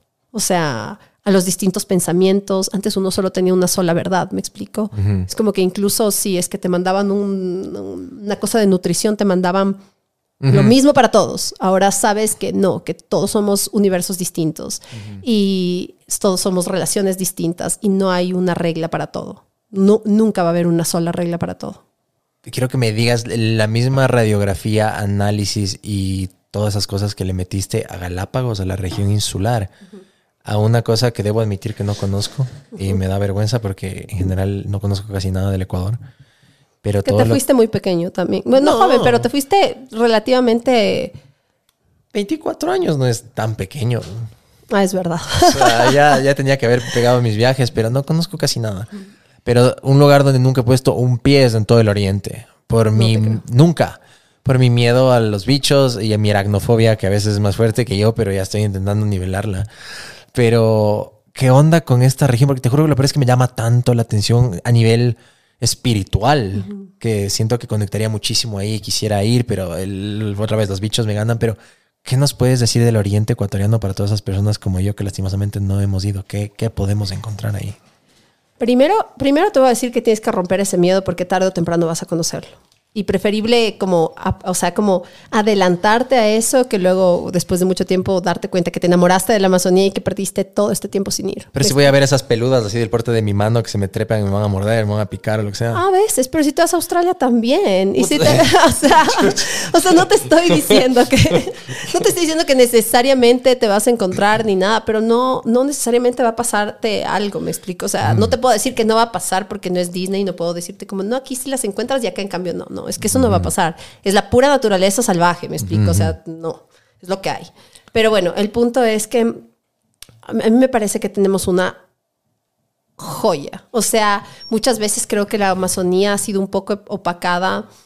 Y no por comparar, porque a mí no, no estoy de acuerdo en comparar eh, por eh, destinos ni nada, pero eh, siento que sí ha sido bastante opacada por Galápagos. Galápagos es maravilloso, nadie le va a quitar eso. Pero la Amazonía, o sea, la Amazonía es, no, no sé cómo explicar esto, pero no, no- dicen, que lo- dicen que la Amazonía es el pulmón del mundo, en realidad es el océano, pero la Amazonía es... es Paréntesis, ¿por qué? Eso me, me gusta lo que acabas de decir, ¿por qué? porque tiene algo que ver con el agua directamente. Por favor, puedes buscarnos por qué los océanos son los, bul- los Dale, pulmones dale. del mundo. A ver, entonces sigue, Porque recuerdo eso. Ah, pero puedes interrumpir, por eso tienes el micrófono. A ver, lo, lo otro que le había dicho al Dave que nos busque se llama The Last Duel, el último duelo. En esa película de Ridley Scott vas a ver justo lo que hablabas de que la, la película cambia según quién la esté viviendo. Es loquísima esa peli. De hecho, le fue terrible en, el- en la taquilla, pero... pero sigue siendo una joya. Sí, es que Adam Driver, no sé si le cachas al man. No. ¿Te gusta Noah Baumbach, Ajá. director de cine? Sí, sí. Ya, eh, Marriage Story es una peli que lanzó hace unos como tres años, historia de un matrimonio con Scarlett Johansson. ¡Uh! Le nominaron al Oscar él también, pero ese año estaba también Joaquín Phoenix por Joker y creo que ganó. Ya sé cuál es, la del matrimonio. Ajá. Ya, ya, historia de un matrimonio. Ajá. Ya, y a él. oiga, ya, ya, ya. Ya, ok, Kylo ok. Ren, el de Star Ajá, Wars, el del ajá, pelito ajá, negro. ajá. Ese man me parece un actor, No, pero. sí, sí, puta, sí, sí, es sí. Buenísimo. Brutal, Ya, sí. Entonces es él con Matt Damon, en una película de época y ya, los dos son unos bar- bar- bar- barbarie, pero a nivel imbéciles, así machistas, tóxicos, No. mal. Entonces es heavy esa película, es súper buena, pero no, no, no, no pegó, no, no llegó al mainstream, no se hizo conocida, no nada, pero me encantó, estuvo buenísima. Bueno, la voy a ver, me la voy a anotar. Los eh, el océano es el pulmón del mundo porque proporciona al menos del 50% de oxígeno del planeta, regula la temperatura global y da de comer a más de mil millones de personas en todo el mundo. Pero después de los océanos viene la selva. O sea, viene la, la- viene la Amazonía. Entonces, claro, o sea, no, no es, no es solo un lugar que a nivel eh, mundo es tan importante, sino que es un lugar... Ecuador es uno de los 17 países más mega diversos del mundo, ¿ya? Y gran mayoría de sus especies están en la Amazonía. O sea, una gran mayoría. Nosotros somos de los lugares con más variedad de aves. Ecuador es el país de esta lista de más mega diversos del mundo, es el como el más pequeño con más variedad. O sea, no sé si está en el lugar sexto o quinto, Wow. pero es como Ecuador tiene un boom, me explico. Entonces tú vas a la Amazonía y puedes ver desde delfines rosados que ya están en peligro de extinción, hasta un montón de tipos de monos, venados, eh, aves, aves por montones, peces, o Mariposas. sea, mariposas, eh, caimanes, como, no, es, es, es- es totalmente una, un, ¿cómo se podría decir? Esta película, ay, se me fue, Jurassic Park. Es como un Jurassic Park ecuatoriano. así es- lo- o sea, de verdad es lo máximo. Y, y siento que todos los ecuatorianos deberíamos explorar. Veo que tantas personas, tenemos la cueva de los tallos, o sea, no sé si han escuchado la cueva Claro, de los tallos, pero es este fue- lugar súper místico donde... A ver, cuéntanos tu approach de la cueva de los tallos, porque en el podcast estuve hablando el otro día con el ufólogo Jaime Rodríguez y él en cambio se reenchucha con el tema de la cueva de los tallos porque dice que eso se conchavaron los militares con los ingleses para venir y robarnos todo el que, que nunca se supo, o sea, que todas las cosas ancestrales que habían ahí que se llevaron todo y nunca se supo qué, pero ¿tú qué crees? Porque acabas de decir justo la cueva de los tallos, este lugar místico. ¿Tú, ¿Cuál es tu percepción de la cueva de, la cueva de los tallos? No, yo pienso que es un lugar que es, que- o sea, tiene unas cosas que de verdad parecen como, como que si hubieran venido de verdad, no, no sé quiénes a... O sea, es como un lugar demasiado místico que tiene demasiadas historias por detrás. Yo, honestamente, quisiera explorar un poco más la temática de la, de la cueva de los tallos porque creo que tiene, o sea, es como que hay mucha información. ¿Has por- estado ahí? no, me muero por estar. Mm. O sea, me muero por estar. Es uno de los lugares que, que si bien no, no he ido todavía, es porque tengo un poco de miedo de vértigo. O sea, tengo vértigo, pero no tengo un vértigo extremo. O sea, no tengo un vértigo si voy en avión. No tengo un vértigo si estoy en un lugar donde es, es alto. Tengo miedo a los precipicios. Mm. Entonces es como que siento que es una cosa de preparación mental que lo tengo que hacer. Además que te quedas como dos días ahí abajo, ¿no? Y ya es un tema, en cambio, de lo mismo que te pasa con las arañas. No, pero, pero me pasa con los, como con las alturas muy que, que- que son muy técnicas. Cuando he hecho rappel es como ¡pam! me empiezan a temblar las piernas madre. y yo empiezo así como que Dios mío, Dios mío. Y yo hago muchos deportes extremos, o sea, muchos deportes de aventura, pero cuando son No puede escalado, ser. cosas así, me Ajá. empiezan a temblar las piernas y me paralizan. Pero canopy fresco, ¿o no? No, sí, todo, todo lo que sea en altura Ajá. es fresco. Tiene que haber una especie como de Precipicio, ¿De de, de hueco en el que precipicio? vayas a caer. Ajá, cuando empiezo a sentir como, como un temblor en las piernas, Oh. como que sí, no, no lo puedo controlar y digo, no, tú vas a poder, o sea, dale, Adri, que ni sé qué, pero regreso a ver y digo, ay, no, no, marica, ¿por qué? No, la tragedia, cacha, la periodista de viajes que sigue irse por todo el mundo y limitada por el vértigo. No puede ser que me salgas con eso. No, no, no, no, no, pero no dejo que siempre me, porque no tengo un vértigo normal, no sé cómo explicarte. Pero montañas, mi método, te trepas al Kilimanjaro, ¿puedes o te cagas en los pantalones? No, para nada. Ah, es solo cuando es precipicio. Es solo cuando estoy directo frente al precipicio. Porque de ahí montañas, he hecho montaña un montón. He subido al Chimborazo, me he hecho 21 días por los Himalayas. O sea, he hecho un montón de temas con montaña. No tengo miedo a eso. Es el temblar las piernas cuando veo un precipicio. Uf. Y la cueva de los tallos es bajar justamente con sogas, con Claro. totalmente un precipicio, un vacío oscuro. Entonces, como que es uno de mis sueños, pero de esos sueños que además, porque no, no, siempre estoy viajando, que nunca ha sido como, ok, este año voy a hacer la cueva de los tallos, este año voy a hacer la cueva de los tallos, aunque este año quizás haga la, la cueva de los tallos. Perfecto, que te sirve este podcast de recordatorio. Haz la cueva de los tallos. Sí, sí, sí, quiero hacerlo, me muero por hacerlo. Oye, y Abel, hablando un poquito de eso, ¿qué es lo que, que tienes en el checklist para este 2023? Que ya dijiste que te vas a Asia, pero ¿qué, qué nomás tienes en así, en cocinándose? ¿Qué se viene para Adriana Márquez este año? Bueno, este año quiero eh, regresar a dos continentes que amo. Uno es África, el otro es Asia y posiblemente Europa. No van a ser viajes tan largos, va a ser un viaje en total más o menos unos cuatro meses, eh, porque ahora tengo perrita. Entonces, Oh. obvio, me, me muero de pena. O sea, eh, de mi perrita. Sí. Tiene cinco años, pero la adopté hace eh, un año y medio. Oh. Pero tiene epilepsia, es, es una perrita adoptada que me, me duele bastante dejarla más tiempo. Ya, ya es bastante, cuatro meses. O sea, Sí. sí es bastante. Le hagas con tu novio. La dejo con mi novio. Ajá. O sea, él se me va a unir en ciertos tramos del viaje. Tal vez como, no sé si al principio o al final, pero la idea es como poder hacer este viaje recorriendo de nuevo hacia África y, y Europa. Ciertos países, ¿no? Como dándole tres semanas más o menos a cada país que quiero recorrer. Entonces, esa es la idea. Los viajes en Ecuador no han parado. Yo todo el tiempo estoy viajando acá, todo el tiempo. O sea, si llego a Quito son más o menos una o dos semanas lo que me quedo y enseguida me toca viajar de nuevo. Entonces, lo que les decía, yo ni siquiera tengo información de Quito, aunque debería hacerla porque... Pero cuando llego es como solo llego a sentarme a, a la oficina literal, o sea, a poder trabajar y poner en orden todas estas cosas y estas vivencias, porque si es que lo haces durante el viaje, muchas veces te pierdes el viaje y no es la idea. La idea es absorberlo todo y poder a través de las vivencias contarlos con lujo de detalles y poder mostrar lo mejor de lo que, de lo que viste, ¿no? Entonces, bueno, este año la idea es esa. En noviembre tengo que regresar a Galápagos porque estoy organizando un tour. Y en diciembre, quién sabe, no tengo idea. Pero, pero esa es la idea más o menos hasta noviembre. Wow. O sea, bestia, qué nivel, qué manerita de viajar, ¿ah? la tuya. eh, El pasaporte ya no te entran páginas ahí para seguir metiendo estampas. Sobre todo como ecuatoriana, que para todos necesitamos visa, ya es- ahí sí. Puta es que se, llena de una el pasaporte, ni siquiera, o sea, te- te- para todo te piden visa. Oye, tú que estás en este ámbito, ¿tienes alguna idea qué va a pasar? Que lo que habían dejado, que la Schengen, que nos iban a ya meter para que ya no necesitemos visa, que ya Lenin Yo Moreno habló no con tengo- España. Nada, no, no sabes Yo nada. no tengo idea porque en realidad es como que esto lo vienen hablando tantos años. O sea, van como. Desde que yo tengo uso de razón, son como, como unos cuatro o cinco años que vienen diciendo, como no, este año sí, no, este año sí, este año sí. Yo digo, como ya, este año de ley y no pasa. Entonces, como que dije, ok, si es que llega a pasar, que nos sorprenda la noticia y que sea algo increíble. Pero si es que no, claro, si es un tema nuestro el de las visas, ¿no? Es como, sobre todo es un tema de tiempo y, y económico, de bastante inversión económica. Entonces, como que esas cosas, y además por eso creo que también se llena rápido el pasaporte, porque claro, como necesitas visa para todo, para todo te ponen sello, para todo te tienen que dar esto, entonces claro, nuestros pasaportes son así, no es lo mismo el- el- que el pasaporte japonés, que no tiene ni un sello porque nunca necesita nada para, para entrar a un país, o sea, tienen máximo un sellito, pero no tienen una visa.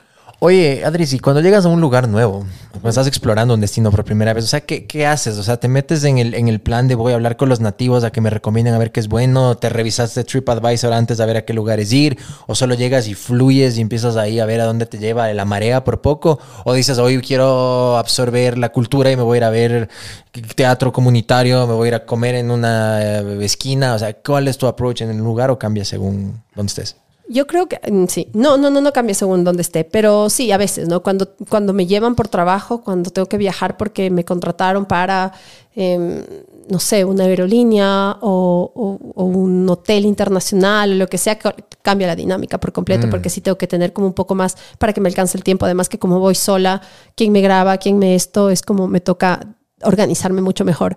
Pero en el 90% de, de mis viajes en general, siempre soy de la persona que llega y recién de ese rato dice, ok, a ver, voy, o sea, investigué un poco para no caer en la ignorancia de llegar sin, sin saber ni siquiera qué ropa llevar y ta, ta, ta, sino como que sí trato de empaparme un poco de las cosas, pero soy una persona que fluye por completo.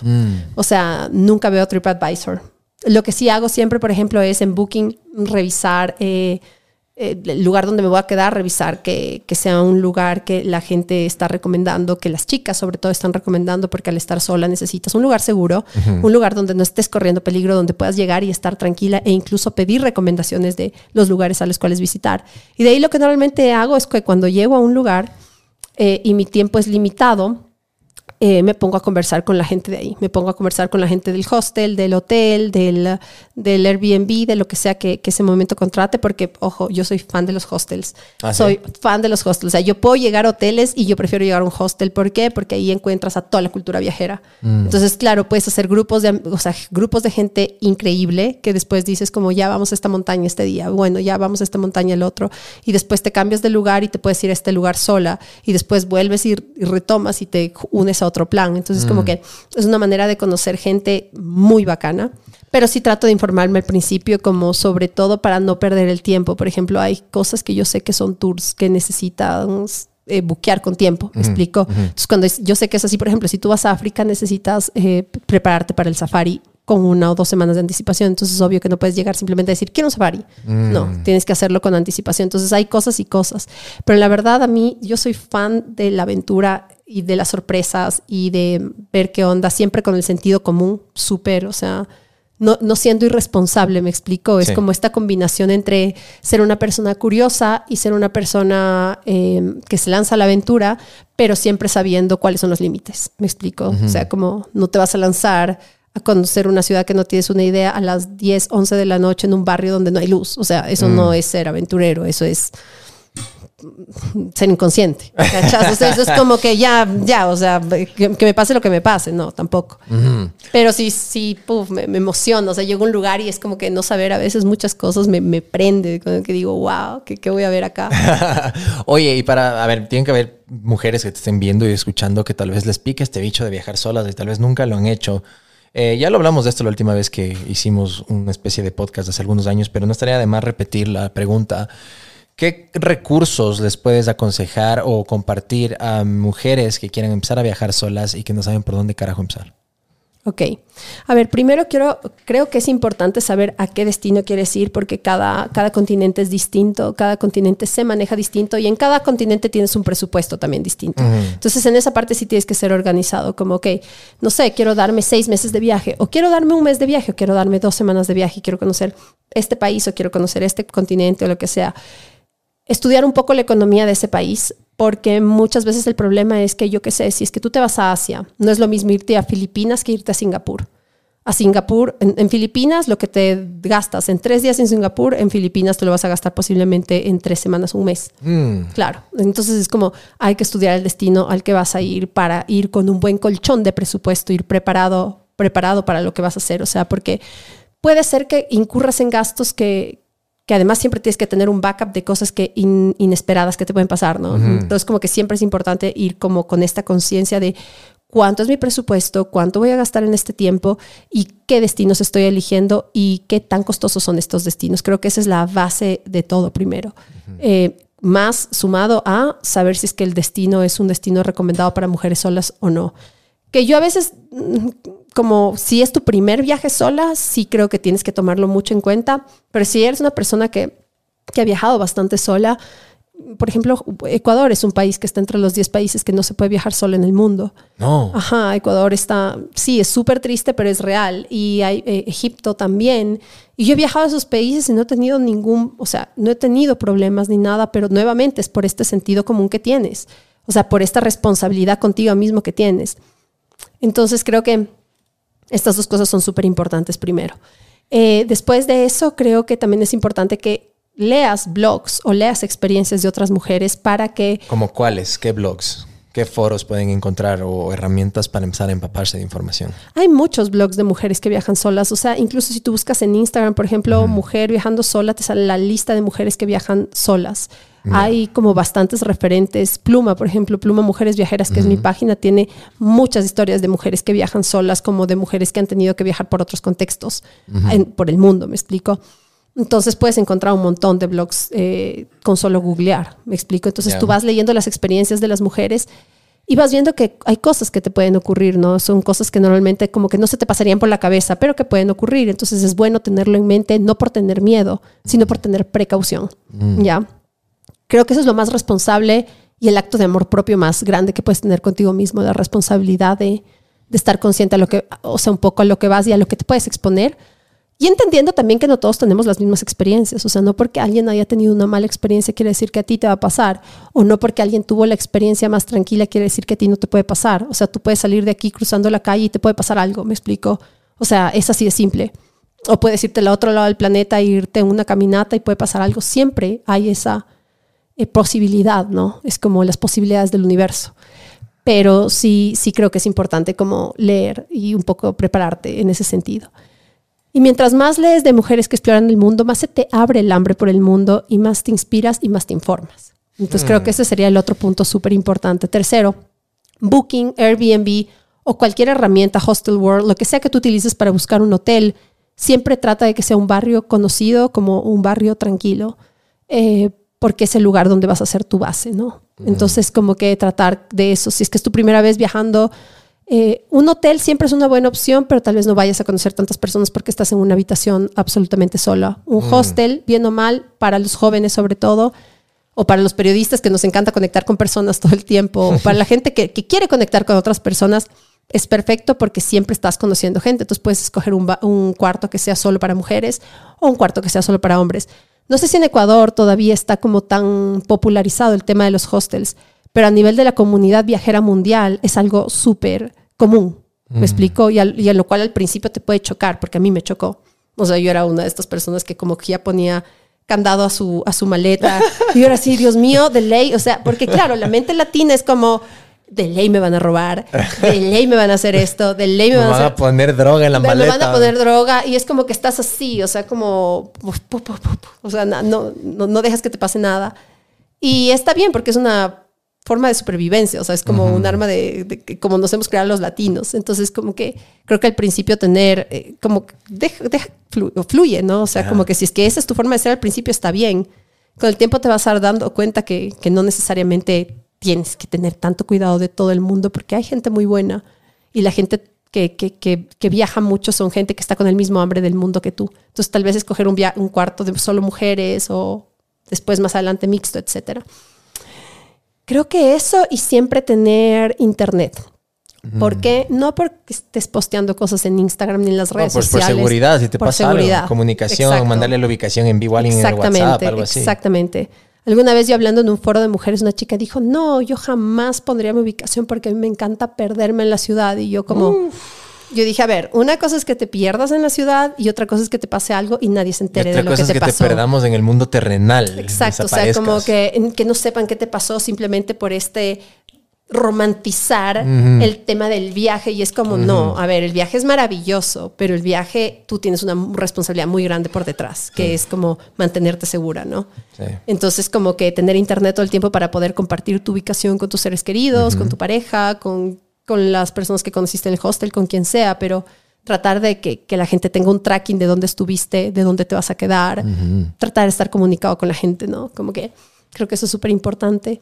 Eh, eso, y disfruta las primeras veces, siempre, porque el- los viajes solas siempre están cargados como de, de primeras veces para todos. O sea, tu primera vez recorriendo templos en moto, tu primera vez eh, buceando, tu primera vez haciendo snorkel en una isla, tu primera vez enamorándote, porque suele... No. Obvio que suele pasar Hay esos un affairs de romances viajeros. Obvio, yo me enamoré una vez de un, o sea, de un chico bastante tiempo. O sea, ¿De como qué que país? En manera de Inglaterra. Oh, mate.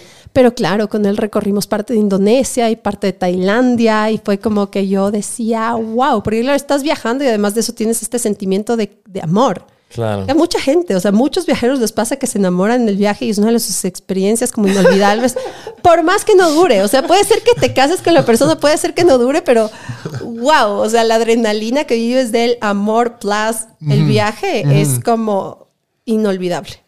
¿No será que obviamente como tienes una cantidad estúpida de endorfinas que el cuerpo te está produciendo por conocer un nuevo destino, eso un poco le, le- ¿cuál es la palabra? Le, le traspasas o le estás proyectando a la persona que te acompaña y piensas que también es amor porque estás conociendo algo nuevo con alguien y dices, ah, puta, y piensas que es también por esa persona. A ver, es que no puede ser amor a primera vista, ¿no? O sea, primero empieza como con una amistad y empieza como una cosa química. O sea, científicamente comprobado que cuando tienes una reacción química con una persona, y es muy inevitable que algo no pase, ¿no? Es como que solo ya explotó algo y solo te atrae y tú dices como, ¿qué es esto? Y luego va evolucionando, evolucionando. Y si evoluciona más, se transforma en amor muchas veces. Otras veces se queda simplemente en el gusto y en el disfrutar de la aventura. A lo que voy es que disfruta también de conocer a una nueva persona de una cultura totalmente distinta a la tuya porque te puede pasar. Ajá. Y usualmente pasa. O sea, en algún punto del viaje te pasa. Wow. O sea, no conozco una persona a la cual no le haya pasado, más bien dicho. A todo el mundo le pasa. Y yo como que cuéntame tu historia. Yo, wow, porque además son estas historias que suenan de, de película. Ajá. Que es como, nada, entonces estábamos viajando en un tren por ahí, por Japón, y lo conocí. Y después de eso viajamos para Australia. Y después de o sea, cosas que tú piensas que solo va a ser una película, pero es la realidad. Y tú dices como, wow. O sea, de verdad, la cultura viajera es una cosa... Cacha que hay personas, o sea, en, en general, que logran solo ese tipo de experiencias a través de un matrimonio, porque la luna de miel me voy de viaje con una mujer o con un hombre, mi pareja, y ahí tengo experiencias viajando y todo. Pero en la cultura viajera, como tú dices, tal vez algo a lo que te expones en cada viaje, porque si estás, sobre todo estás soltero, soltera, lo que sea, ¡uh! O sea, es Exacto. a vivir. Exacto. Y no solo en amor, cachas que también conoces a varios de tus mejores amigos en algún punto, porque Mm. eh, no sé si te ha pasado, pero muchas veces creces y hay con gente que te sigues llevando, pero de pronto hay con gente que ya no conectas. Sí, sí. Y hay gente que en cambio está en tu mismo, en tu mismo camino, que empiezas a conectar más. Entonces empiezas a ser más amigos, ¿no? Y cuando estás en un viaje en un país, tal vez viviendo las mismas, no las mismas experiencias, pero estás viviendo el lugar y el momento con otras personas, como que te hace enganchar bastante. Yo tengo una de mis mejores amigas desde Líbano, Wow. otra de mis mejores amigas yo la conocí en África y es ecuatoriana y la mano ahora vive en Bali, en Indonesia. Entonces como que hay estas historias que de verdad que parecen como no parecen reales y que a veces yo cuido mucho con quien hablo el tema de los viajes. Porque incluso gente acá que hace muchos temas de viajes, cuando les cuento es como que me quedan viendo con una cara de... ¿eh? Como en serio todas esas cosas pueden pasar. Pero en cambio, cuando hablas con una persona que está en la misma, es como que, que tienes la misma dinámica y dices, ay, estuviste por acá. Ah, sí, yo también. Y luego el siguiente año me fui por acá. Entonces es un cague porque, porque no, te cambia la vida. Es como que tienes un pequeño libro, tienes un pequeño libro para contar, me explico. Sí. Y es lindo. Y a veces lo guardas para ti, para tu familia, a veces lo comunicas por redes sociales. Tú puedes hacer lo que tú quieras, puedes vivirlo en incógnito, en anonimato, solo puedes perderte por el mundo, no como la chica que se perdió, Ajá. no, no como ella, sino de verdad. No como la que romantizó y apagó el teléfono y dijo que nadie le jode, después nunca más Sí, sí, apareció. no, no, sino literal como irte a descubrir el mundo y Mm. no contarlo, como puede ser una persona que decida contarlo para inspirar a otras personas o porque simplemente te gusta el arte de, de mostrar los lugares, ¿me explico? ¿Cuál es esa experiencia más loca que te ha pasado en un viaje? Así, una cosa, pero puta loquísima, así de lo que estamos hablando, que tal vez nunca nadie, la gente que te sigue en redes y tus viajes y tus historias, nunca ha escuchado. Obviamente algo que puedas contar, pero que sea algo inédito que no sepamos. Ya se me vino una, pero no puedo contar. Espérate, pensar otra. Hasta se puso a toser de los nervios. No, eso es porque estaba enferma la semana pasada. O tal vez también por los nervios. Em, no sé, es que creo que he tenido bastantes vivencias. No se me puede venir como una en específico. Pero creo que un país que me marcó. eh, ay, no, es que en todas ha pasado algo. Pero creo que, creo que hay, hay países que me han marcado un montón. Que me han marcado un montón. Portugal me marcó un montón. Ay, qué lindo que se ve. Me muero de ganas de ir a Portugal. No sé Por- por qué. Me parece que tiene un tienes trip. que tienes que o sea es que no para mí de Europa de los países que conozco hasta ahorita es mi país favorito. No. ajá y creo que justamente es por todas las vivencias que tuve ahí. O sea viví el Portugal de una forma súper viajera pero también súper artística.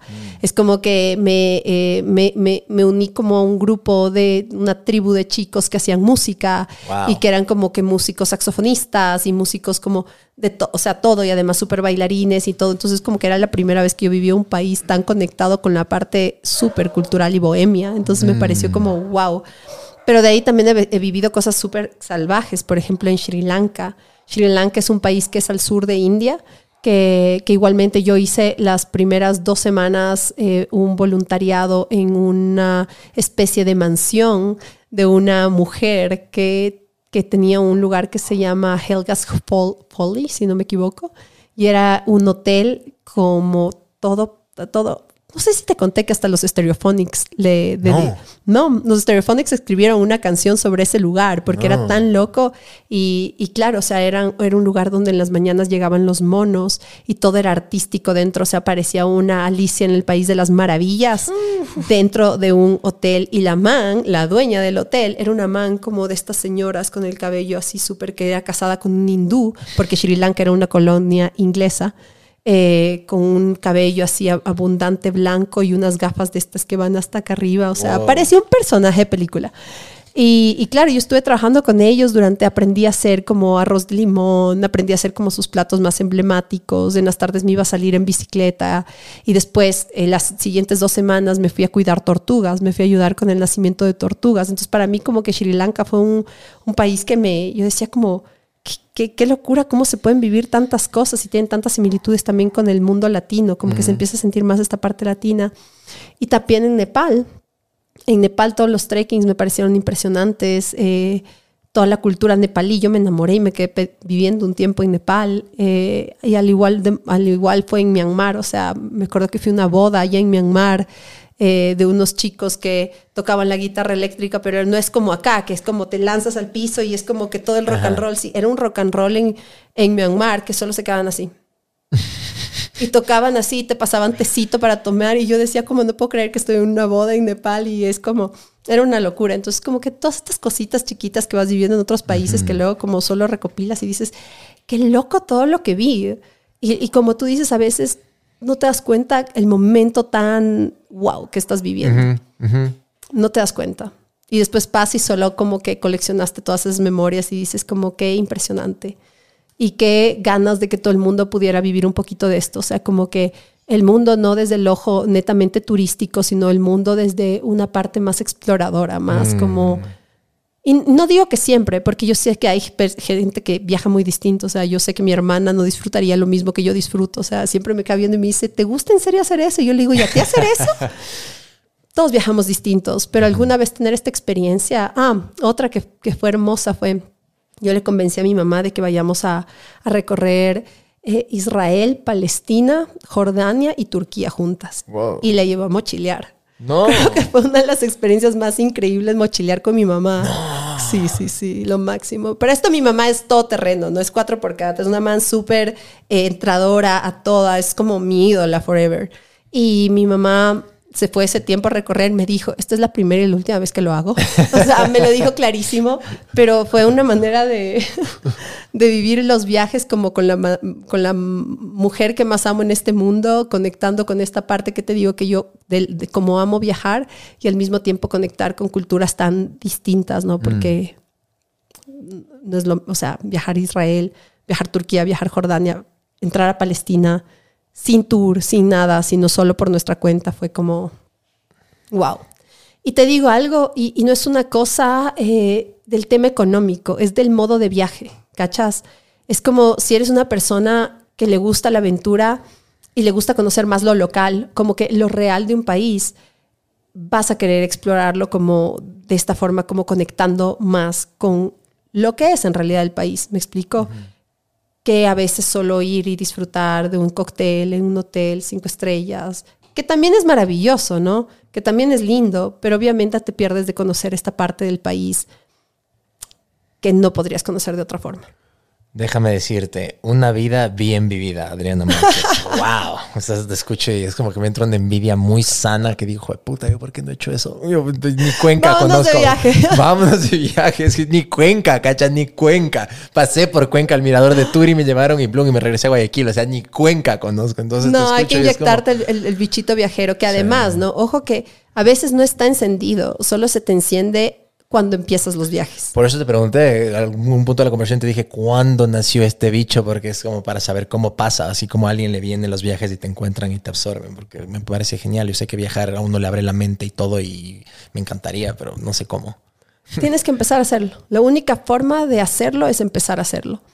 Y no necesitas hacer un viaje eh, absolutamente largo. Hay gente que quiere y sueña con hacer un año de viaje sabático, ¿no? Un año sabático y dedicarlo a viajar. Hay otras personas que definitivamente eh, prefieren irse solo un mes y probar qué tal un mes. Hay otra gente que se va pensando que se va tres meses y no, no regresa después de dos años, me explico. O sea, pasa de todo y es que tú eres el dueño de tu vida y siempre y cuando seas organizado, porque obviamente el tema económico es un tema súper importante. Claro. O sea, hay gente que, yo he leído libros de gente que se va con absolutamente casi nada de dinero. Yo he sido a veces una de esas personas que se ha ido con, con un cupo muy limitado de dinero. Eh, y después de eso, como darte cuenta que hay diferentes formas de, o sea, por ejemplo, el periodismo de viaje, el nomadismo digital. Ahora, después de la pandemia, vemos que hay tantas formas de vivir nomadismo digital.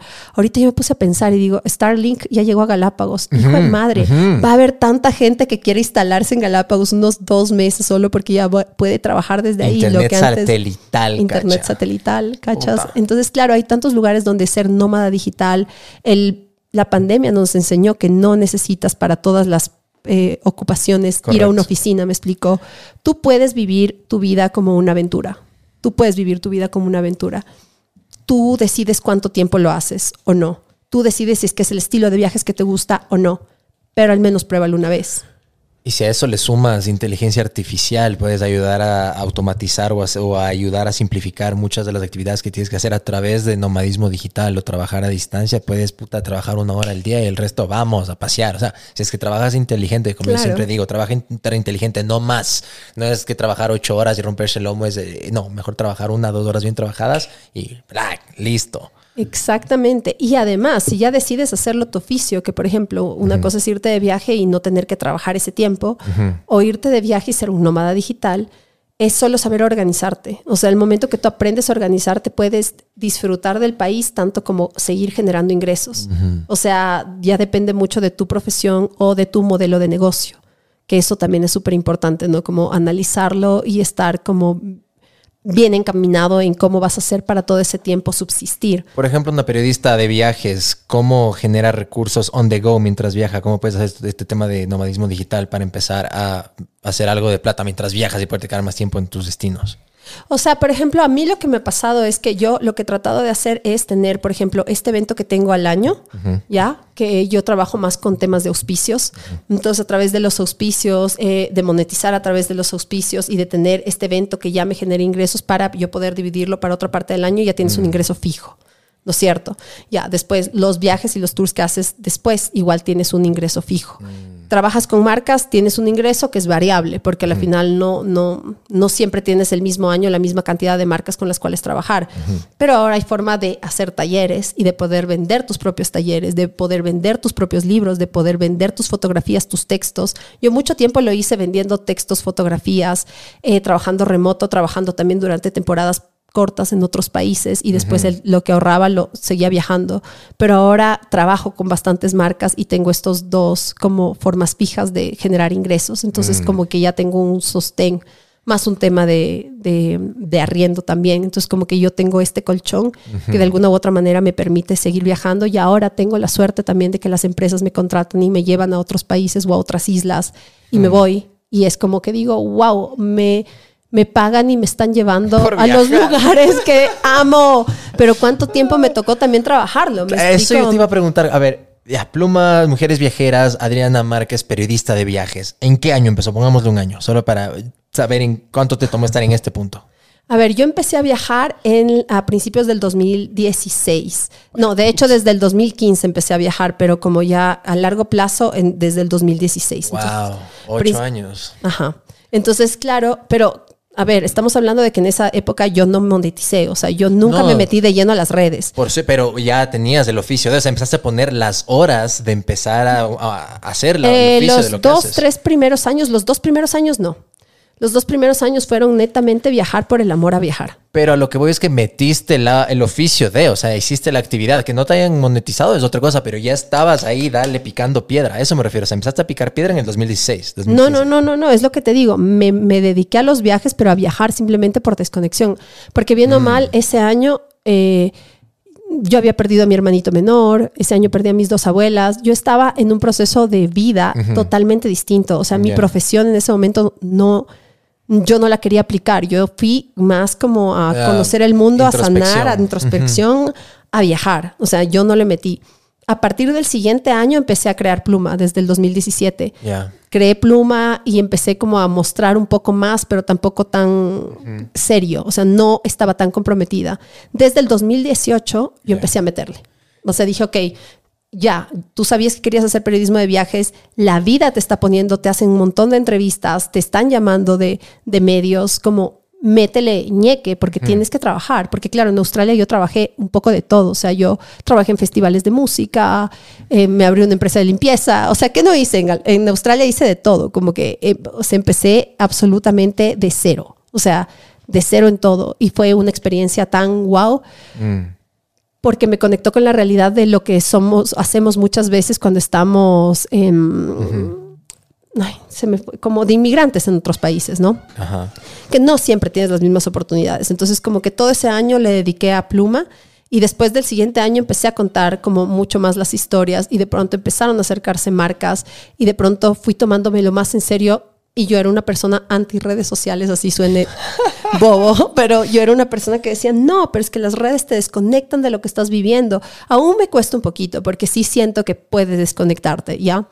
Pero pienso que es una herramienta increíble para tú poder hacerte las cosas a tu ritmo, a tu modo, con tu propio voz, con tu propia ideología, sin que nadie te esté diciendo lo que puedes decir y lo que no puedes decir. Bueno, hay veces que tienes que hacer acuerdos con las marcas de ciertas cosas, ¿no? Obviamente que ya son como parte del trabajo, pero el punto es que, si me, me explico, Sí. como que tienes mucha más autonomía, tienes total autonomía.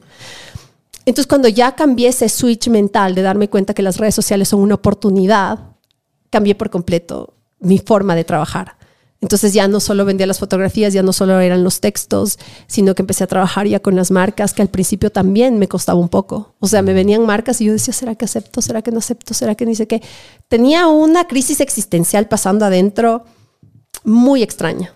Y después de eso acepté lo que la vida me estaba dando. O sea, la vida estaba haciendo que se me abran las puertas de algo que yo nunca me esperé que se abran de, esa- de ese modo. O sea, nunca. Y de pronto las redes sociales empezaron a adquirir, mucha más importancia, como que la gente veía más las redes sociales y yo como, wow, qué hermoso. Quiero, quiero meterle ñeque a esto, quiero meterle creatividad, quiero poder conectar con las personas y ahora incluso como el mundo de viajeros con los que me llevo y con los que hacemos cosas a nivel internacional como a nivel Ecuador es como gente que me nutre mucho con todas las cosas que hacen.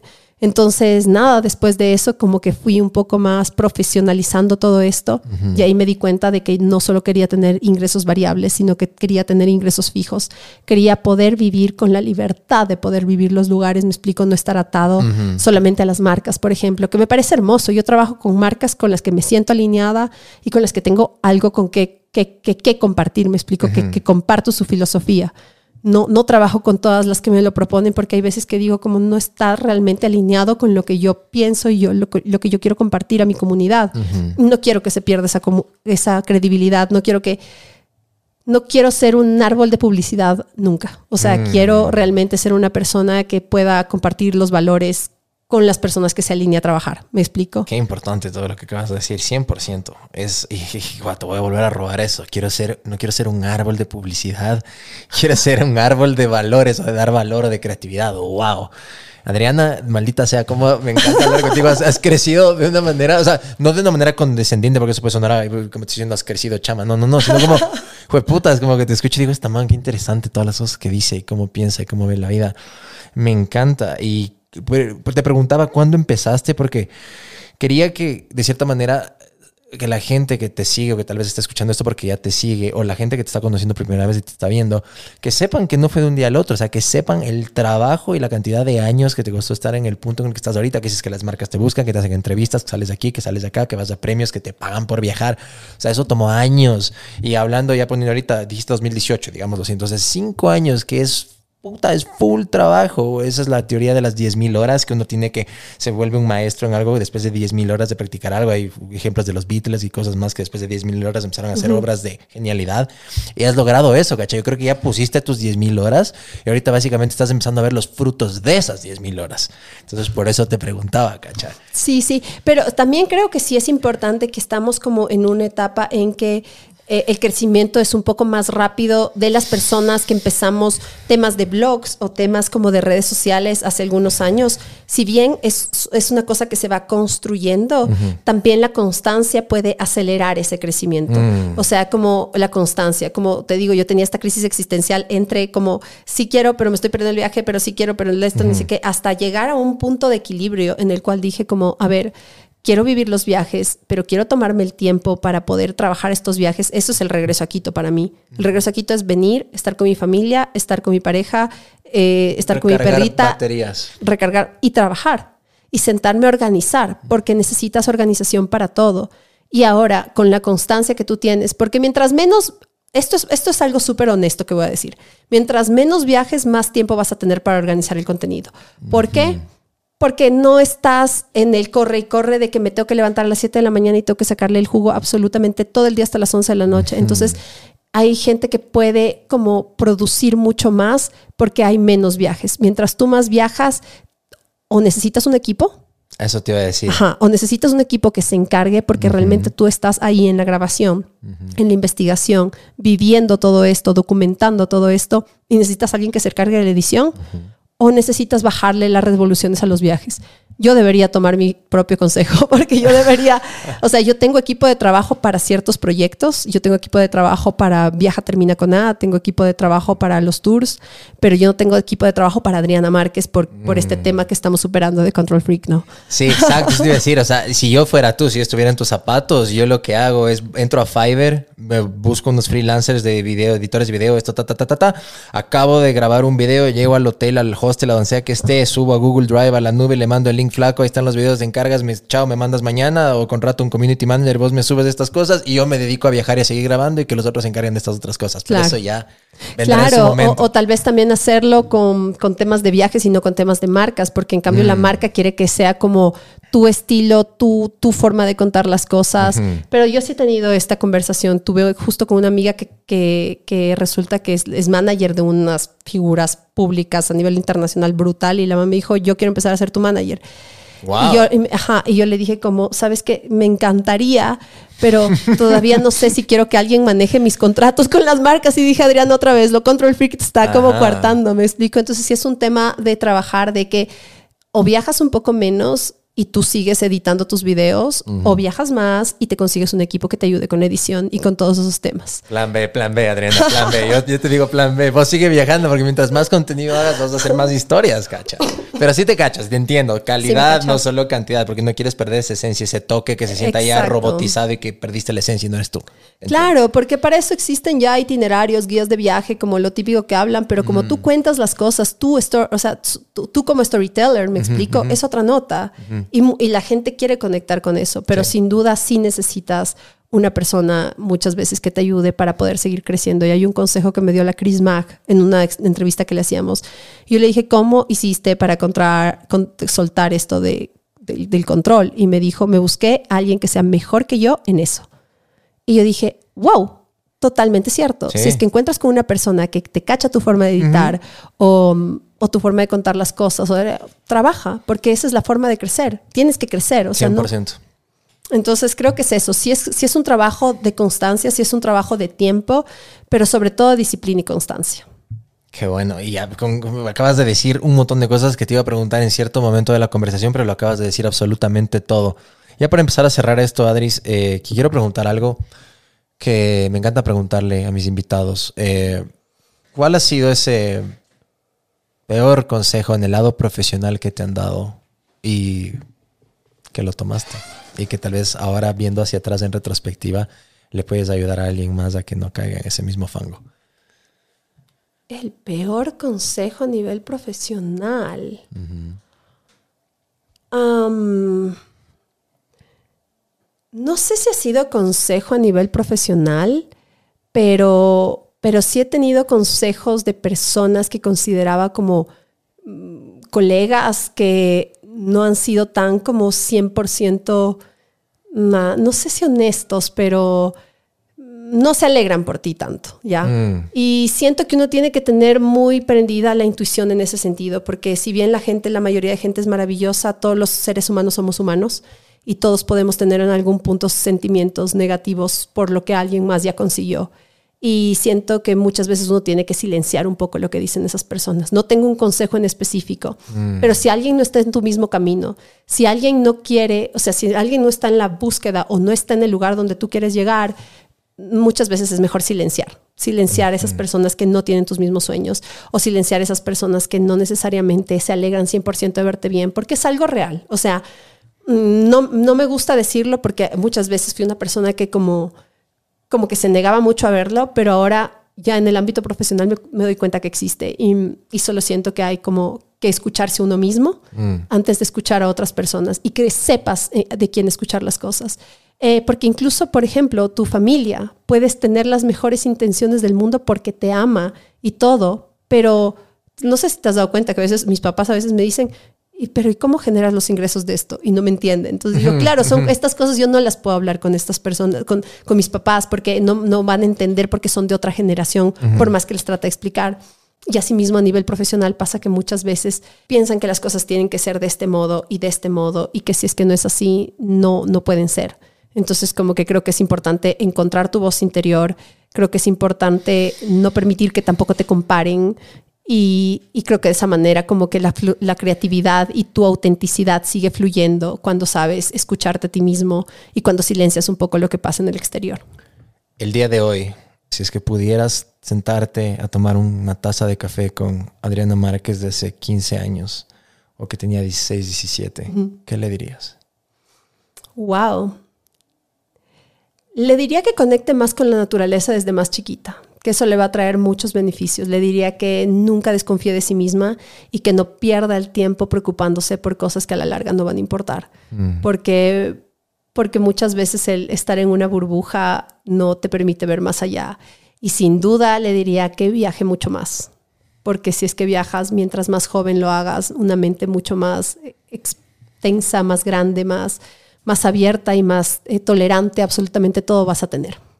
Wow, qué buena respuesta. Adris, me encantó conversar contigo. Igual contigo, Colseño, siempre es lo máximo conversar, qué hermoso, que además me, me- me enorgullece mucho ver todo lo que estás haciendo, a las personas que entrevistas, estoy como muy orgullosa de ti, así que felicitaciones. Gracias, gracias mi Adris. Porfa, la gente que te está viendo y escuchando, ¿dónde te pueden encontrar y cómo te pueden seguir? Estoy como Adriana E. Márquez en las redes sociales, en todas las redes sociales, en Instagram, en TikTok, en YouTube, en Facebook, en todo estoy como Adriana E. Márquez. También pueden seguir a Pluma Mujeres Viajeras, si es que son mujeres que quieren empezar a viajar, eh, a viajar solas o a viajar por el mundo. Y por ahí también en mi Instagram van a encontrar los podcasts y un poco más de información. En el blog hay información mucho más extendida, así que por ahí los espero.